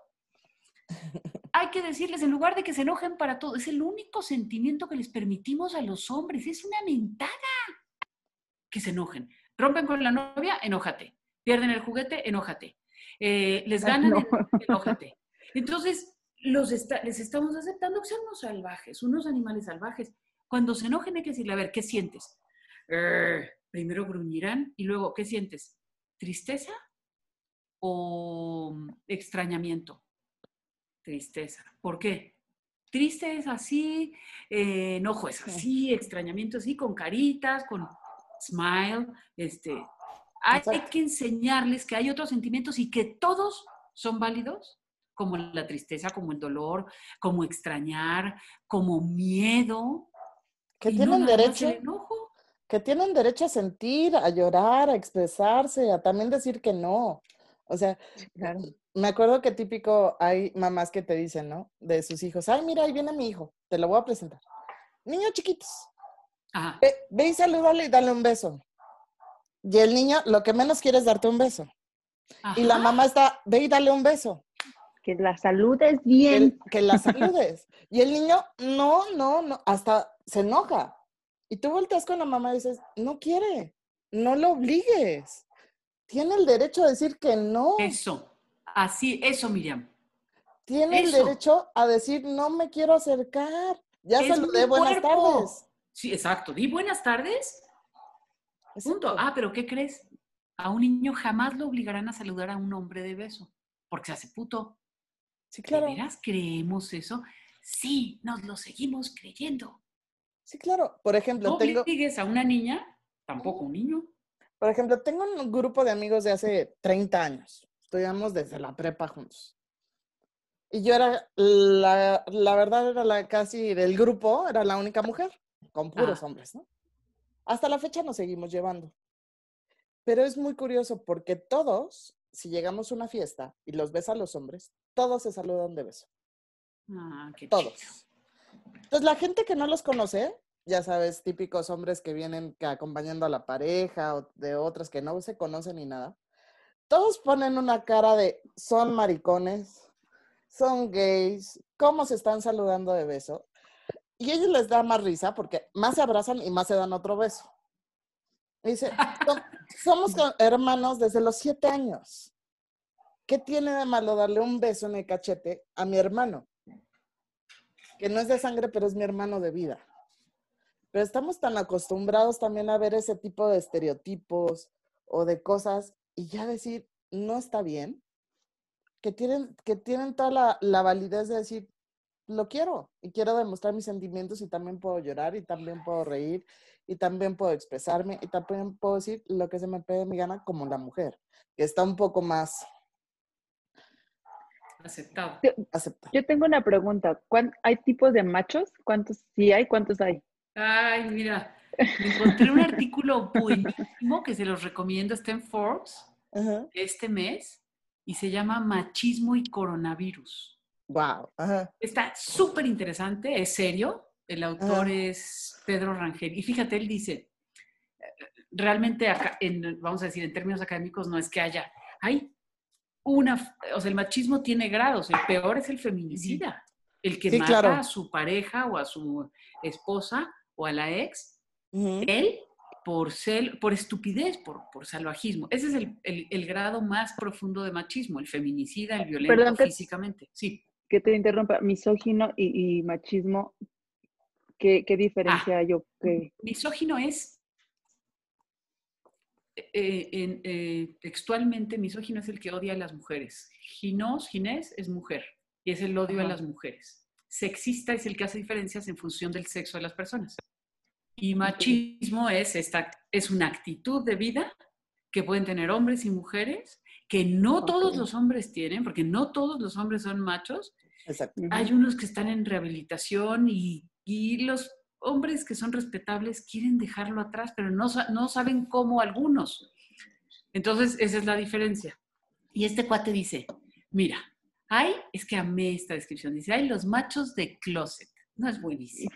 Machos de Sí, closet. está bueno, macho de closet. Dice, están convencidos de que no son machistas. A mí me encanta Ajá. porque cuando doy cursos siempre sale rápido uno que dice, bueno, yo tengo esposa y siempre respeté mucho a mi madre y tengo dos hijas.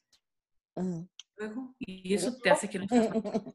No, pero rápido justifica porque no les gusta ser machistas. Entonces, el macho de closet.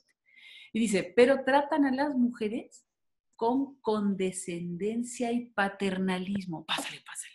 Eh, A ver, te ayudo a cargar tu bolsa. No, a ver. No. ¿Y cómo distinguir cuando es por machismo? Ah, le dirían a Sí, un eso chavo de mi edad, de mi estilo físico, ¿le dirían te ayudo a cargar tu, tu, porta- tu portafolio? No, ¿qué pasó? Entonces, son machos. Una actitud machista es la que no aplicarían con uno igual a mí, pero del otro sexo. Fíjate qué fácil traducción. Sí. Ese es el macho de closet. Luego dice, eh, ah, bueno, hacen chistes sexistas solo con sus amigos cercanos. Y seguro, apuesto ahí sí me cae que las dos manos y los dos pies, a que tienen en un, una- un chat de WhatsApp donde se mandan eh, imágenes que ofenderían a cualquier mujer si las viéramos. Sí, De claro. viejas encueradas. Viejas encueradas, pero además con algún mensaje, no sé qué, viejas. O sea, que vean mujeres encueradas no está mal. El tema es que las miren como si fueran una cosa. Exacto, como un y que se las pasen como si, ay, bueno, pues es una chavita, pero yo ni la conozco. Sí, ¿Y la conoces? ¿No te das cuenta que parece que tiene 13 años? Ay, no, qué horror. Y lo hacen. Sí, exacto. Los, ah, dice. Y llevan a cabo un conjunto de sutiles tiranías en contra de las mujeres. Como tendría que ser vieja. Va, Como manejando esa a frasecita. Ajá. Pinche Ya. vieja de ser vieja. Esas son las chiquitos, pero son de closet. Creen que no son, pero sí son. El otro dice machos progres. Ese es un grueso, grueso, grueso de, de, de chavos. Dice, sin haber leído un solo libro de feminismo en su vida, se declaran feministas. Y con superioridad moral, pretenden aleccionar a las mujeres en cómo ejercer el feminismo. Ay, mi vida. Ah, Los machos progres. Ah, chiquitos. Hay que decírselos, hay que hacérselos saber y decirle, maestro, no eres feminista. Por esto, por esto, por esto y por esto. Tú a mí no me vas a enseñar cómo ser feminista. Tú a mí no me vas a enseñar cómo ser mujer. Aprendes cómo ser un hombre cabal, un hombre de bien. That's it. Luego ya. Cada quien agarra de sexos. Su bronca. Exacto. Y el otro dice los típicos machos. Comillas, típicos Típicos machos. machos. Pues macho. ¿Cuáles? O sea, los que conocemos más, que les vale que se les note, que se les vea. Saben, se saben machistas y están orgullosos de serlo. exacto. Mi Ernesto, el que trabajaba conmigo, Ajá. me encanta porque ya era, estaba en rehabilitación, entonces por eso decía, oh, maná, pues soy machín. Pero iba y sacaba los platos para el pastel, porque estaba desintoxicándose, entonces lo, lo expresaba con palabras. Toda la oficina nos reíamos hombres y mujeres y aprendíamos otra, otra código más del machismo. Gritan, los típicos machos gritan, intimidan, humillan y tratan a las mujeres como si fueran un accesorio y objeto de satisfacción de sus deseos. Esos que tienen esas fotos y dicen, pues, ¿qué, qué más da? Exacto. Una vieja buenona, pues qué, Sí. parece un macho. Está buenísimo. Porque Macho puedo, de pecho peludo. ¿Por Macho de pecho peludo. Ajá, ajá, macho alfa, espalda plateada. No.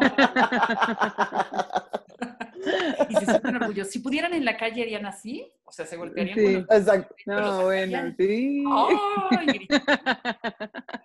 Es ¿Sí? Sí. Y dice este cuate, que, que con eso termina, dice, es un virus altamente contagioso, mucho peor que el coronavirus, porque ese se quita encerrándonos en las casas.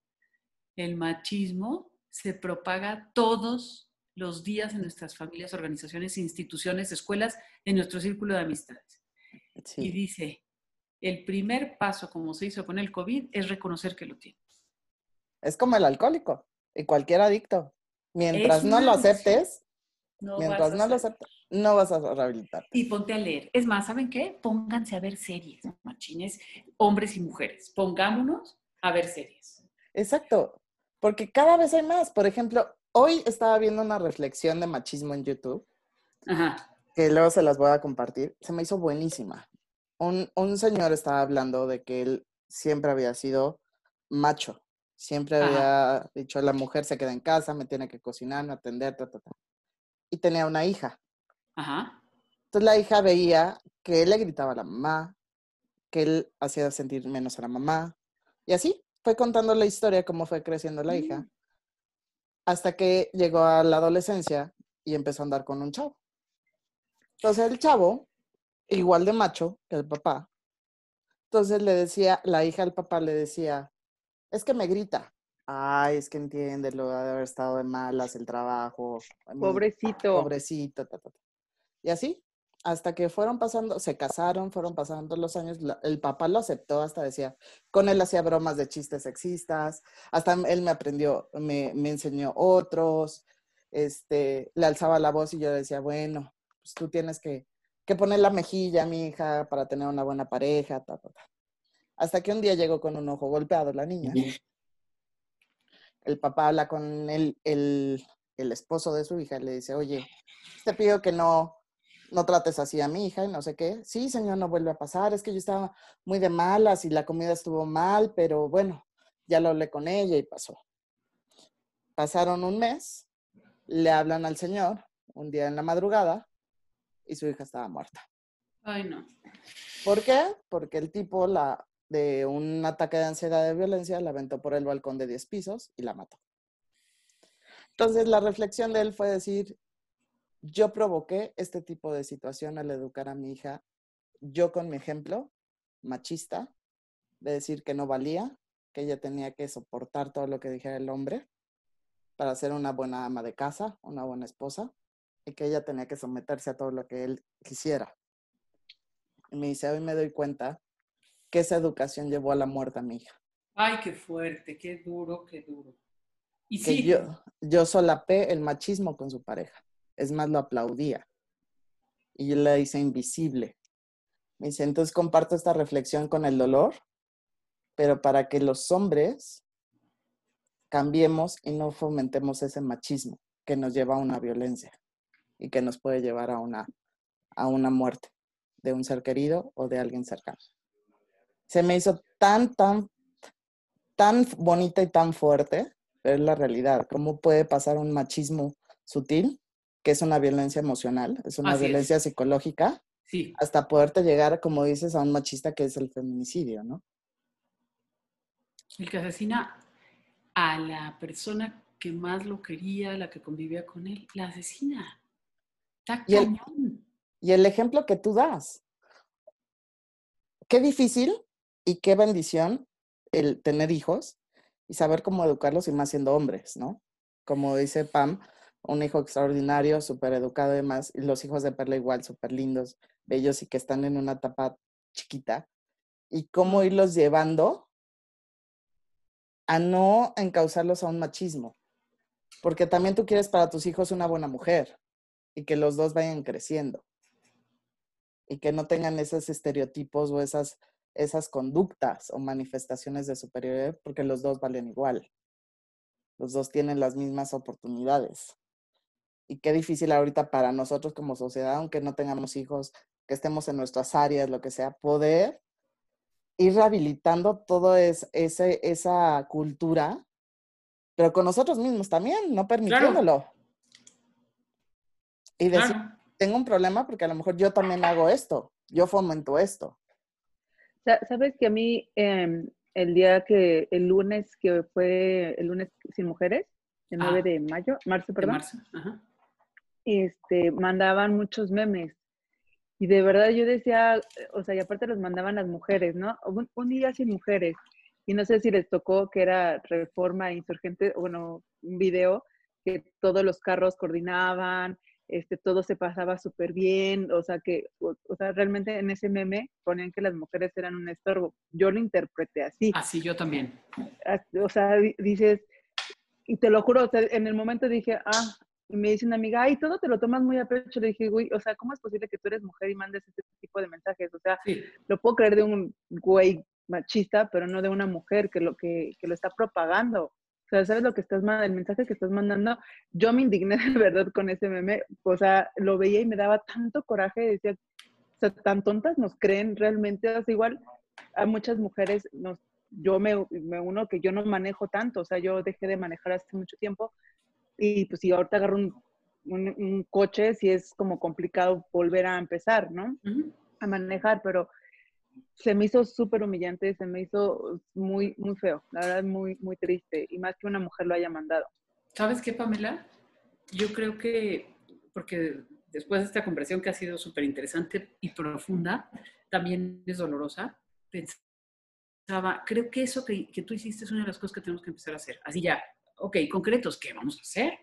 Parar en seco cualquiera de esas cosas, porque a veces sí las paramos cuando se trata de judíos, ¿no? Ya veo yo que, o las paramos a veces, pero de mujeres o de, o de hombres, o sea, chistes machistas contra los hombres, y yo creo que una de las primeras cosas que tenemos que hacer es, en mis WhatsApp en primer lugar, y pararlas en seco.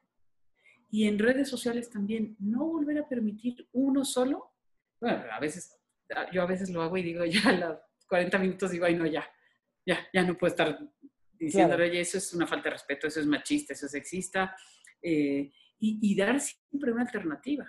O sea, cuando no es, cuando, cuando, eh, cuando se les sale por ignorancia.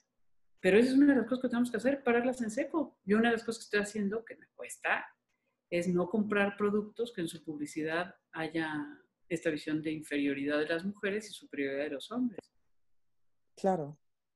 Pero también ahorita creo yo que uno de los temas también álgidos, no sé, lo pongo a, a la mesa, es que también el término de empoderamiento a la mujer se ha ido en otro concepto. Sí, se va A un bueno, extremo, Sí, que a un extremo de ataquemos a los hombres. Exacto, así, Es los que el hombres son machismo, malos. es que el machismo, esta visión machista ha querido quitarle el feminismo. A mí me ha tocado muchísimas veces que llego a grupos y dicen, bueno, pues es que tú pareces feminista y digo, oigan, pueden levantar la mano quien esté de acuerdo con que las mujeres y los hombres, y se quedan así como, a ver si, las mujeres y los hombres tenemos los mismos derechos y debemos tener las mismas oportunidades. Levántale la mano quien esté de acuerdo. Y todo el mundo, ¿no? Y solo se queda una persona como que no entendió bien, pero duda, Sí, claro. y voltea y les digo, La levanta. son feministas. Rápido, así, no, no, no. Eso es el feminismo. Y con el tema de empoderamiento ha pasado lo mismo. Pues, ¿por qué? A ver, ¿a ¿tú crees que a un macho le guste pensar que las mujeres tienen poder? Tenga. No. Ah, claro. Que se sigan sabiendo sumisas, pendejas, inútiles, codependientes, que valen menos. Entonces, el- esa visión machista ha tratado de quitarle. Entonces, hay muchas, me ha tocado muchas mujeres que dicen, es que eso del empoderamiento a mí no me gusta, porque no hemos terminado de entender que eso es tomar el poder de mi propia vida, no la guerra de los sexos.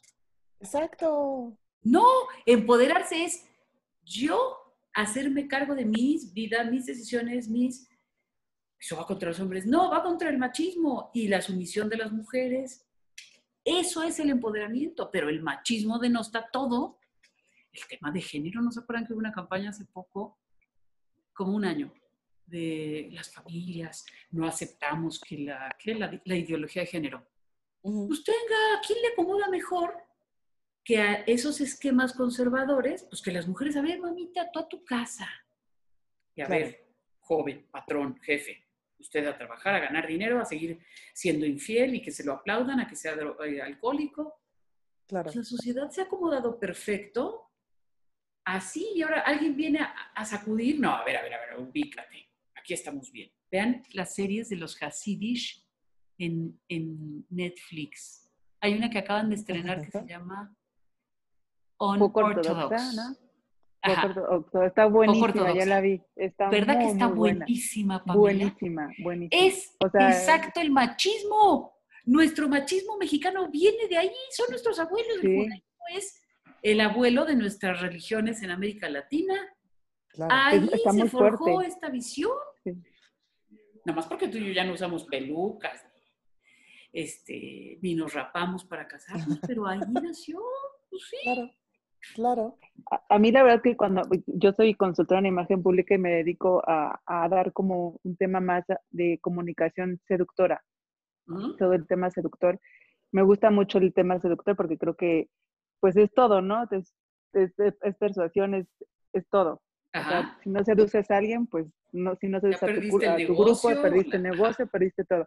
Entonces me, me gusta mucho la seducción y cuando la rapan, para mí fue un trauma porque es una parte de, de- de la libertad y de la feminidad que la, o sea, que la mujer tiene, un cabello tan bonito y aparte se veía ella cómo se lo cuidaba, cómo, o sea, da la imagen que ella se cuidaba el cabello y cuando la rapan es una cosa espantosa, es, es o sea, es, es irónicamente cuando te casas, ¿no? Con una persona tan machista, porque pierdes realmente todo, o sea, toda tu parte femenina. Y sí, está- esa parte fue la que más me, me impactó. Y pierdes algo natural al ser humano. Claro. sí. Derecho a peinarte como se te dé tu gana, a vestirte como se te dé tu gana. Sí, sí pasa. Entonces, ¿qué podríamos proponer, por ejemplo, como acciones para hacer un cambio de conciencia desde nuestro granitos de arena, por ejemplo? Eh, eso que haces tú, Pamela. Sí, la verdad es que eh, me ha costado trabajo en, en un grupo justo que tengo de, de amigas que una de ellas es muy, muy grosera, bueno, no grosera, bueno, sí, es eh, muy hiriente con las mujeres, ¿no? Y se ríe. Ay, ¿eso qué? Y tenemos una, una amiga que es, pues un poco, es muy romántica, muy tierna, y buenos días, ya, y otra vez tú, y dije, oye, este grupo es para apoyarnos como mujeres, no es para, Eso. para criticarnos, ni para juzgarnos, ni nada. Y ella manda mucho ese tipo de cosas, ¿no? De que hay un día sin mujeres. Y entonces fue cuando lo comenté, yo le dije, oye, qué, qué agresiva eres con nosotras. O sea, yo no me siento tonta al manejar. No manejo, pero porque pues, vivo en un lugar donde tengo todo muy cerca. No, no uso mi coche, pero lo podría usar y sé que lo hago bien. Pero no, no, no nos criti no nos pongas el dedo, no señales que somos unas tontas como mujeres. O sea, hay que tener una visión más am- amplia sobre, sobre las mujeres, que somos muy poderosas, tan poderosas cuando- como los hombres. Y cuando ella es mujer. Y Sí, cuando lo es- está diciendo una mujer. ¿Y sabes cuál es el tema? Yo le platicaba a Miriam que yo no podía con la palabra empoderamiento de la mujer por dos temas, porque yo en mi caso me confieso que lo vi de una forma que las mujeres que se han estado empoderando son las que más atacan al hombre. Yo tengo una pareja, tengo a mi hijo y pues obviamente yo no atacaría al hombre solamente por empoderarme. O sea, se me hace irracional ese empoderamiento, ese tipo de empoderamiento. Ahora lo veo mucho más eh, claro, el empoderamiento de la mujer y a- ayudar a mujeres y empoderarlas. Y, y claro, pero sí ha estado muy eh, transgiversado como lo están, han estado manejando otras mujeres Sí, sí. que, que no respeto, que, Sí, que humillan al hombre. sí, no, y no se vale. Porque nosotros lo Exacto, hemos no. vivido. Una amiga decía, ¿será que los machos tienen tanto miedo del feminismo porque creen que vamos a tomar la revancha de lo que hicieron ellos como machos? Una amiga española. Eh, La frase está muy, eh, la original es- está muy bien armada. Pues no, el chiste no es ese. El chiste es hacer las paces primero con nosotras Claro, yo conmigo misma. Yo, Alma, dejar de decirme cada que me veo en el espejo que gorda, que arrugada, eh, que, que todas las cosas. Todas sabemos cuántas cosas nos decimos todos los días, en lugar de decir qué bien me veo, qué contenta estoy, que, y, y además lo más, considero que lo más importante no es lo físico. Es importante porque si yo me veo bien en lo físico, voy a sentirme bien, pero que es lo físico para mí, no para todas las demás personas. Hacer las Claro. paz conmigo. Y hacerlas con todas las demás mujeres. claro. Híjole, pero ¿qué hago con esa que es tan grosera? Yo intento hacer las paces, pero no pienso estar, no pienso mantenerme en relación con alguien que permanentemente me dice, oye, qué pinches son las canas, ¿no? Oye, que no me estás viendo, que tengo canas. Ujú. No me puedes tratar- no me quiero relacionar con alguien que cada que me ve me dice, qué fodongas son las viejas que se dejan las canas. Ah, ya, hazte para allá, ya. Y saber Esto- cortar. Están de moda y a mí me gustan. Ajá, pero, pero hacer las paces conmigo y hacer las paces con las demás. Y las que no quieran, las relaciones tóxicas, lejos de mí. No se trata de ofenderla, de regresarle y de ser violenta, sino Claro. de hazte para allá. Y hacernos aliadas nosotras. Exactamente. Esto que estamos haciendo de poder platicar, de poder disentir sin madrearnos, perdónenme el francés antiguo, Me encanta. las mujeres podemos hacerlo y decir, oye, este, yo no estoy de acuerdo. Y podemos calentarnos así, pero hacer, hacernos aliadas entre nosotras. Y decir, oye, supe de una oportunidad que está viendo en, está buscando a una eh, experta en imagen personal. Oye, Está Pam. arráncate. Exacto. Oye, Está Pam. Pamela, Claro. Está- somos aliadas, no enemigas, Sí. no rivales, no la otra. No, aparte que todas tenemos nuestra esencia, todas tenemos nuestra forma de ser. Claro. Podemos tener opiniones en contrario, sí, pero cada una tiene una voz y cada una también tiene el derecho a decir no, basta y yo no quiero esto y no tengo por qué permitirlo, ¿no? Pero es decisión y elección mía. Claro. Y también, tenemos derecho a aportar exacto, exactamente. y a que que- una calle tenga mi nombre, Exacto. Claro. Esa, eso. o un estado, Exacto. o una ciudad, no nada más que les pongan Guadalupe y Santa María. Ah, Claro. Tú, por ejemplo, Perla, ¿qué harías para cambiar este paradigma de machismo? O sea, sé que haces mucho en, en Encuentro Sagrado. Pero compártelo. Queremos aprenderlo. Claro. Pues mira, mi, mi, mi personal punto de vista, eh, tú, tú lo sabes, Miriam, creo que todo trabajo de cambio empieza por uno mismo. Entonces, lo que decía Alma, creo, creo que es justo eso. Hacer las paces conmigo como mujer.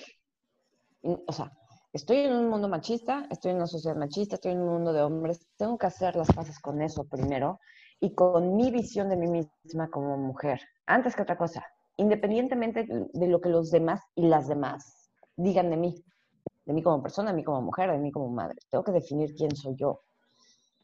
Y una vez que defino quién soy yo, me pongo en paz con quien yo soy, desde ese amor y esa paz hacia mí, tratar de educar a mis hijos, si es que los tengo, de forma diferente, una forma basada en el respeto, en los límites amorosos, en la comunicación, lo, lo que comentaba antes, ¿no? Enseñarles a los hombres este, estar en contacto, hombres y mujeres, estar en contacto con su lado femenino. Y el lado femenino no es, tienes que ser este, tierno y creativo, Cursi. porque no cursi, ¿no? Exacto. O sea, estar en contacto con el lado femenino es saber recibir, es saber sentirte amado, es saber expresar tus emociones. O sea, el mundo entero está lleno de, o sea, el mundo entero está formado de dos energías, masculino y femenino.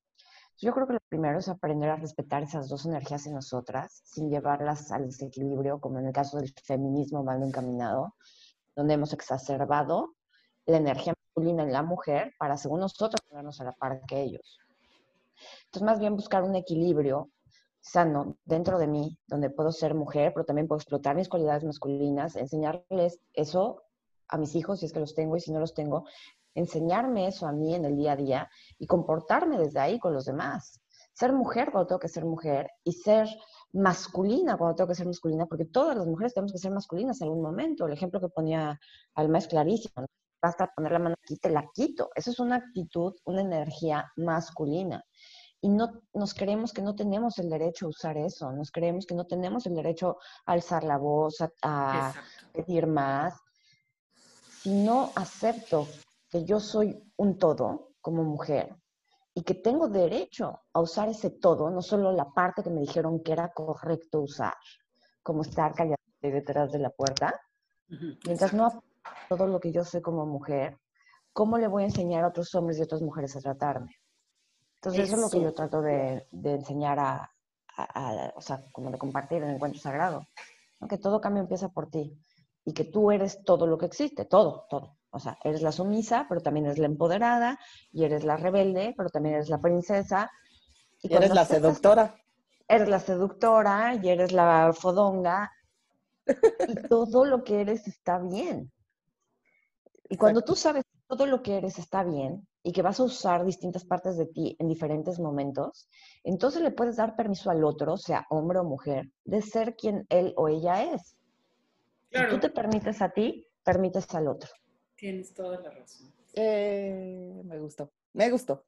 Es que es cierto, todos tenemos nuestras cualidades, nuestras virtudes, nuestros dos lados de energía masculina y femenina. Y los hombres también Claro. tienen su lado femenino. Entonces es saber valorarlo y respetarlo en todos los aspectos. Y no llegar a los extremos, que es una parte, y empieza por uno mismo. Si hacemos una de voz en voz, va a ir va a irse corriendo y con ejemplos también, ejemplos de vida. Porque muchas veces quieres inculcarlo o, o- o imponerlo cuando no es así. O sea, es siendo tú el ejemplo. Hoy me tocaba con un alumno que tuve, le estaba pues, ya en cierre del semestre, pues le estaba platicando porque aparte pues creo que como facilitador o docente también tienes que no nada más dedicarte a- al ámbito académico, sino también al lado socioemocional cómo se han sentido en sus clases, si van bien, aunque no sean la mía, ¿no?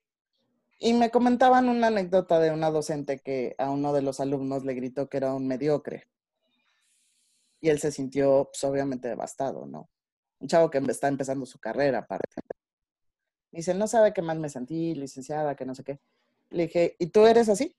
No. Entonces, no tiene nadie el derecho de decirte, menospreciarte, ni decirte nada en contra de lo que tú eres. Si ella estaba enojada, con rabia, o si no ¿Era una pudo chava? expresar, Sí, era una chava. Ah, ah, pensé que era un chavo, no, no entendí. Mm. No. Al la maestra Ajá. docente le dijo al chavo que era un mediocre. Ah, el Ah. chavo. Ah. Y el chavo me dice, no supe qué contestarle. Lo único que le dije, bueno, me voy a dedicar más a estudiar más. Gracias. Me dice, y me siguió insultando.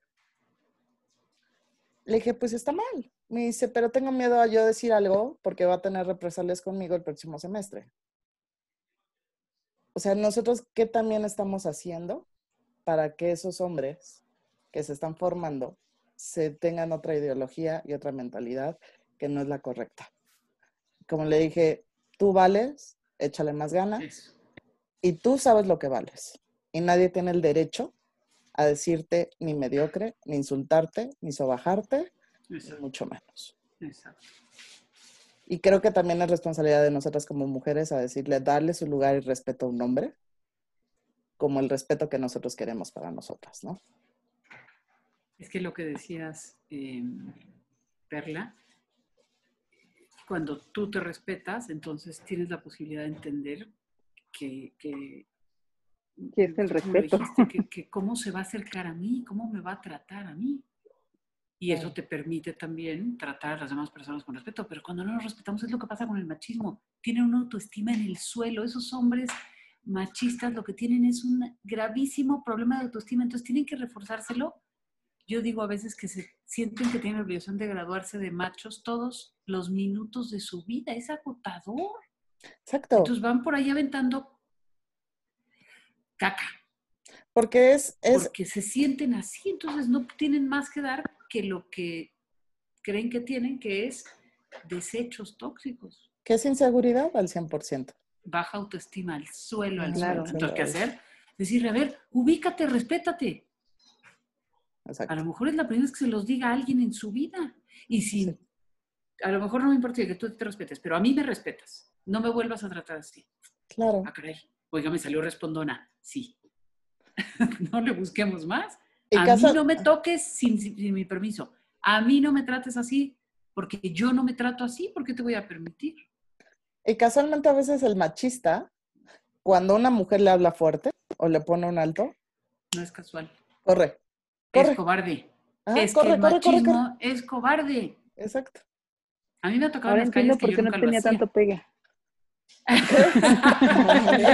Mira lo que uno se va enterando en- en- a estas alturas. Me voy enterando por qué no tenía pegue en todos lados. Nadie se me acercaba. ¿Quieres tomar algo? No. Chicas. Chicas, nos quedan tres minutos de este programa. Para despedirnos, unas palabras de todas ustedes, sabiduría plena, por favor. Ha sido un programa increíble, pero a ver, ¿quién quiere empezar? ¿Quién dice yo? Alma, alma que empiece. Sí, Perla, alma que empiece. No, Perla pidió la palabra, Perla, Perla. Sí, sí, Perla. No, pues yo como en la escuela, ¿no? O sea, como nadie levantó la mano, pues la Eso, bien, bien. Oye, y tenemos que acostumbrarnos las mujeres a pedir ya siempre la palabra primero, ¿eh? Exacto. Nos Sí. acostumbraron a que calladita y nos la creímos. Tenga. No, en este Exacto. programa no nos callamos. Eso.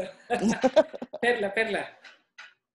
Este, no, bueno, o sea, yo nada más para cerrar, decir que dentro de todo, todo lo que vivimos y todo lo que vemos que hay de machismo todavía en la sociedad, creo que debemos de sentirnos muy orgullosas de haber nacido en esta época, en esta sociedad, las herramientas, los recursos que tenemos. Creo que mujeres eh, que tenemos tantos privilegios como nosotros, privilegios económicos o de clase, sino hablo privilegios de conciencia, de conciencia de servicio, de ganas de ayudar, de ganas de crecer. Estos somos los privilegiados, hombres y mujeres.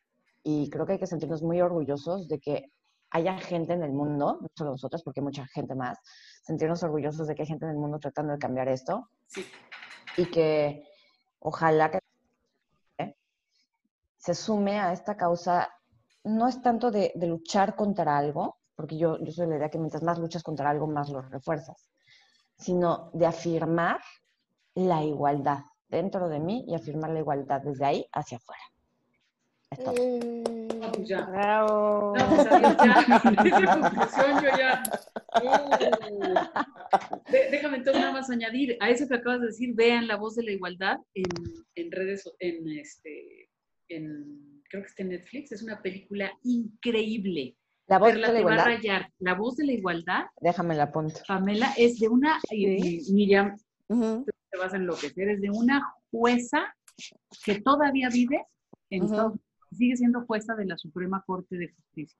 De la, o sea, ya se llama la Corte Suprema, le dicen, ¿no? La Exacto. voz de la igualdad. Es un peliculón. Sé que no está en todos los sistemas de, ¿no? ¿cómo se llaman? Como streaming, Ajá. como Netflix, Sí. pero creo que me- hoy me dijeron que estaba en Amazon Prime.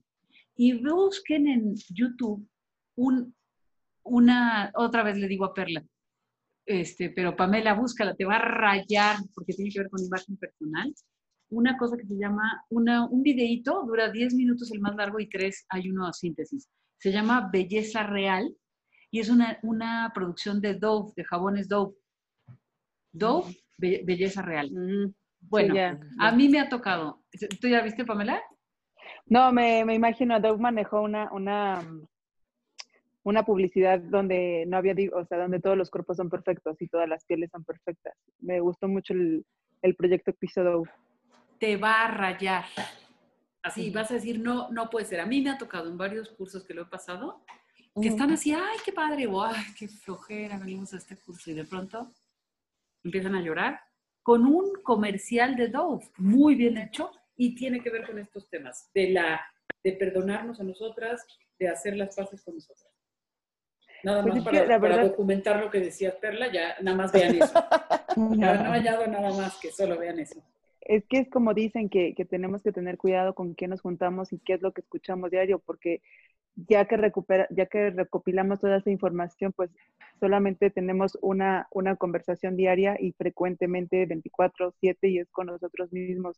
Entonces, tener una, conversa una lectura sana, unas am- amistades sanas y pensamientos sanos, creo que es lo más importante que tenemos que tener todos, todos y Todas. empezar, es, sí, es, es, es muy difícil también empezarlo porque pues te has maltratado tanto tiempo mentalmente, emocionalmente e internamente también tu conversación ha sido tan difícil y tan fuerte y tan negativa contigo misma que, que ya no sabes cómo hablarte bonito, pero hay que empezar diario, hablarnos bonitos pa- 24/7, una vez, al, una vez a la, al día al menos decirnos algo bonito y creo que de ahí es cuando crece la autoestima, cre- no creo, es cuando crece la autoestima, es cuando te valoras y, estás abierta ya a recibir una, un amor real, una persona real que te respete, que te quiera y que, y que tú des eso también, porque es súper importante dar lo que recibes.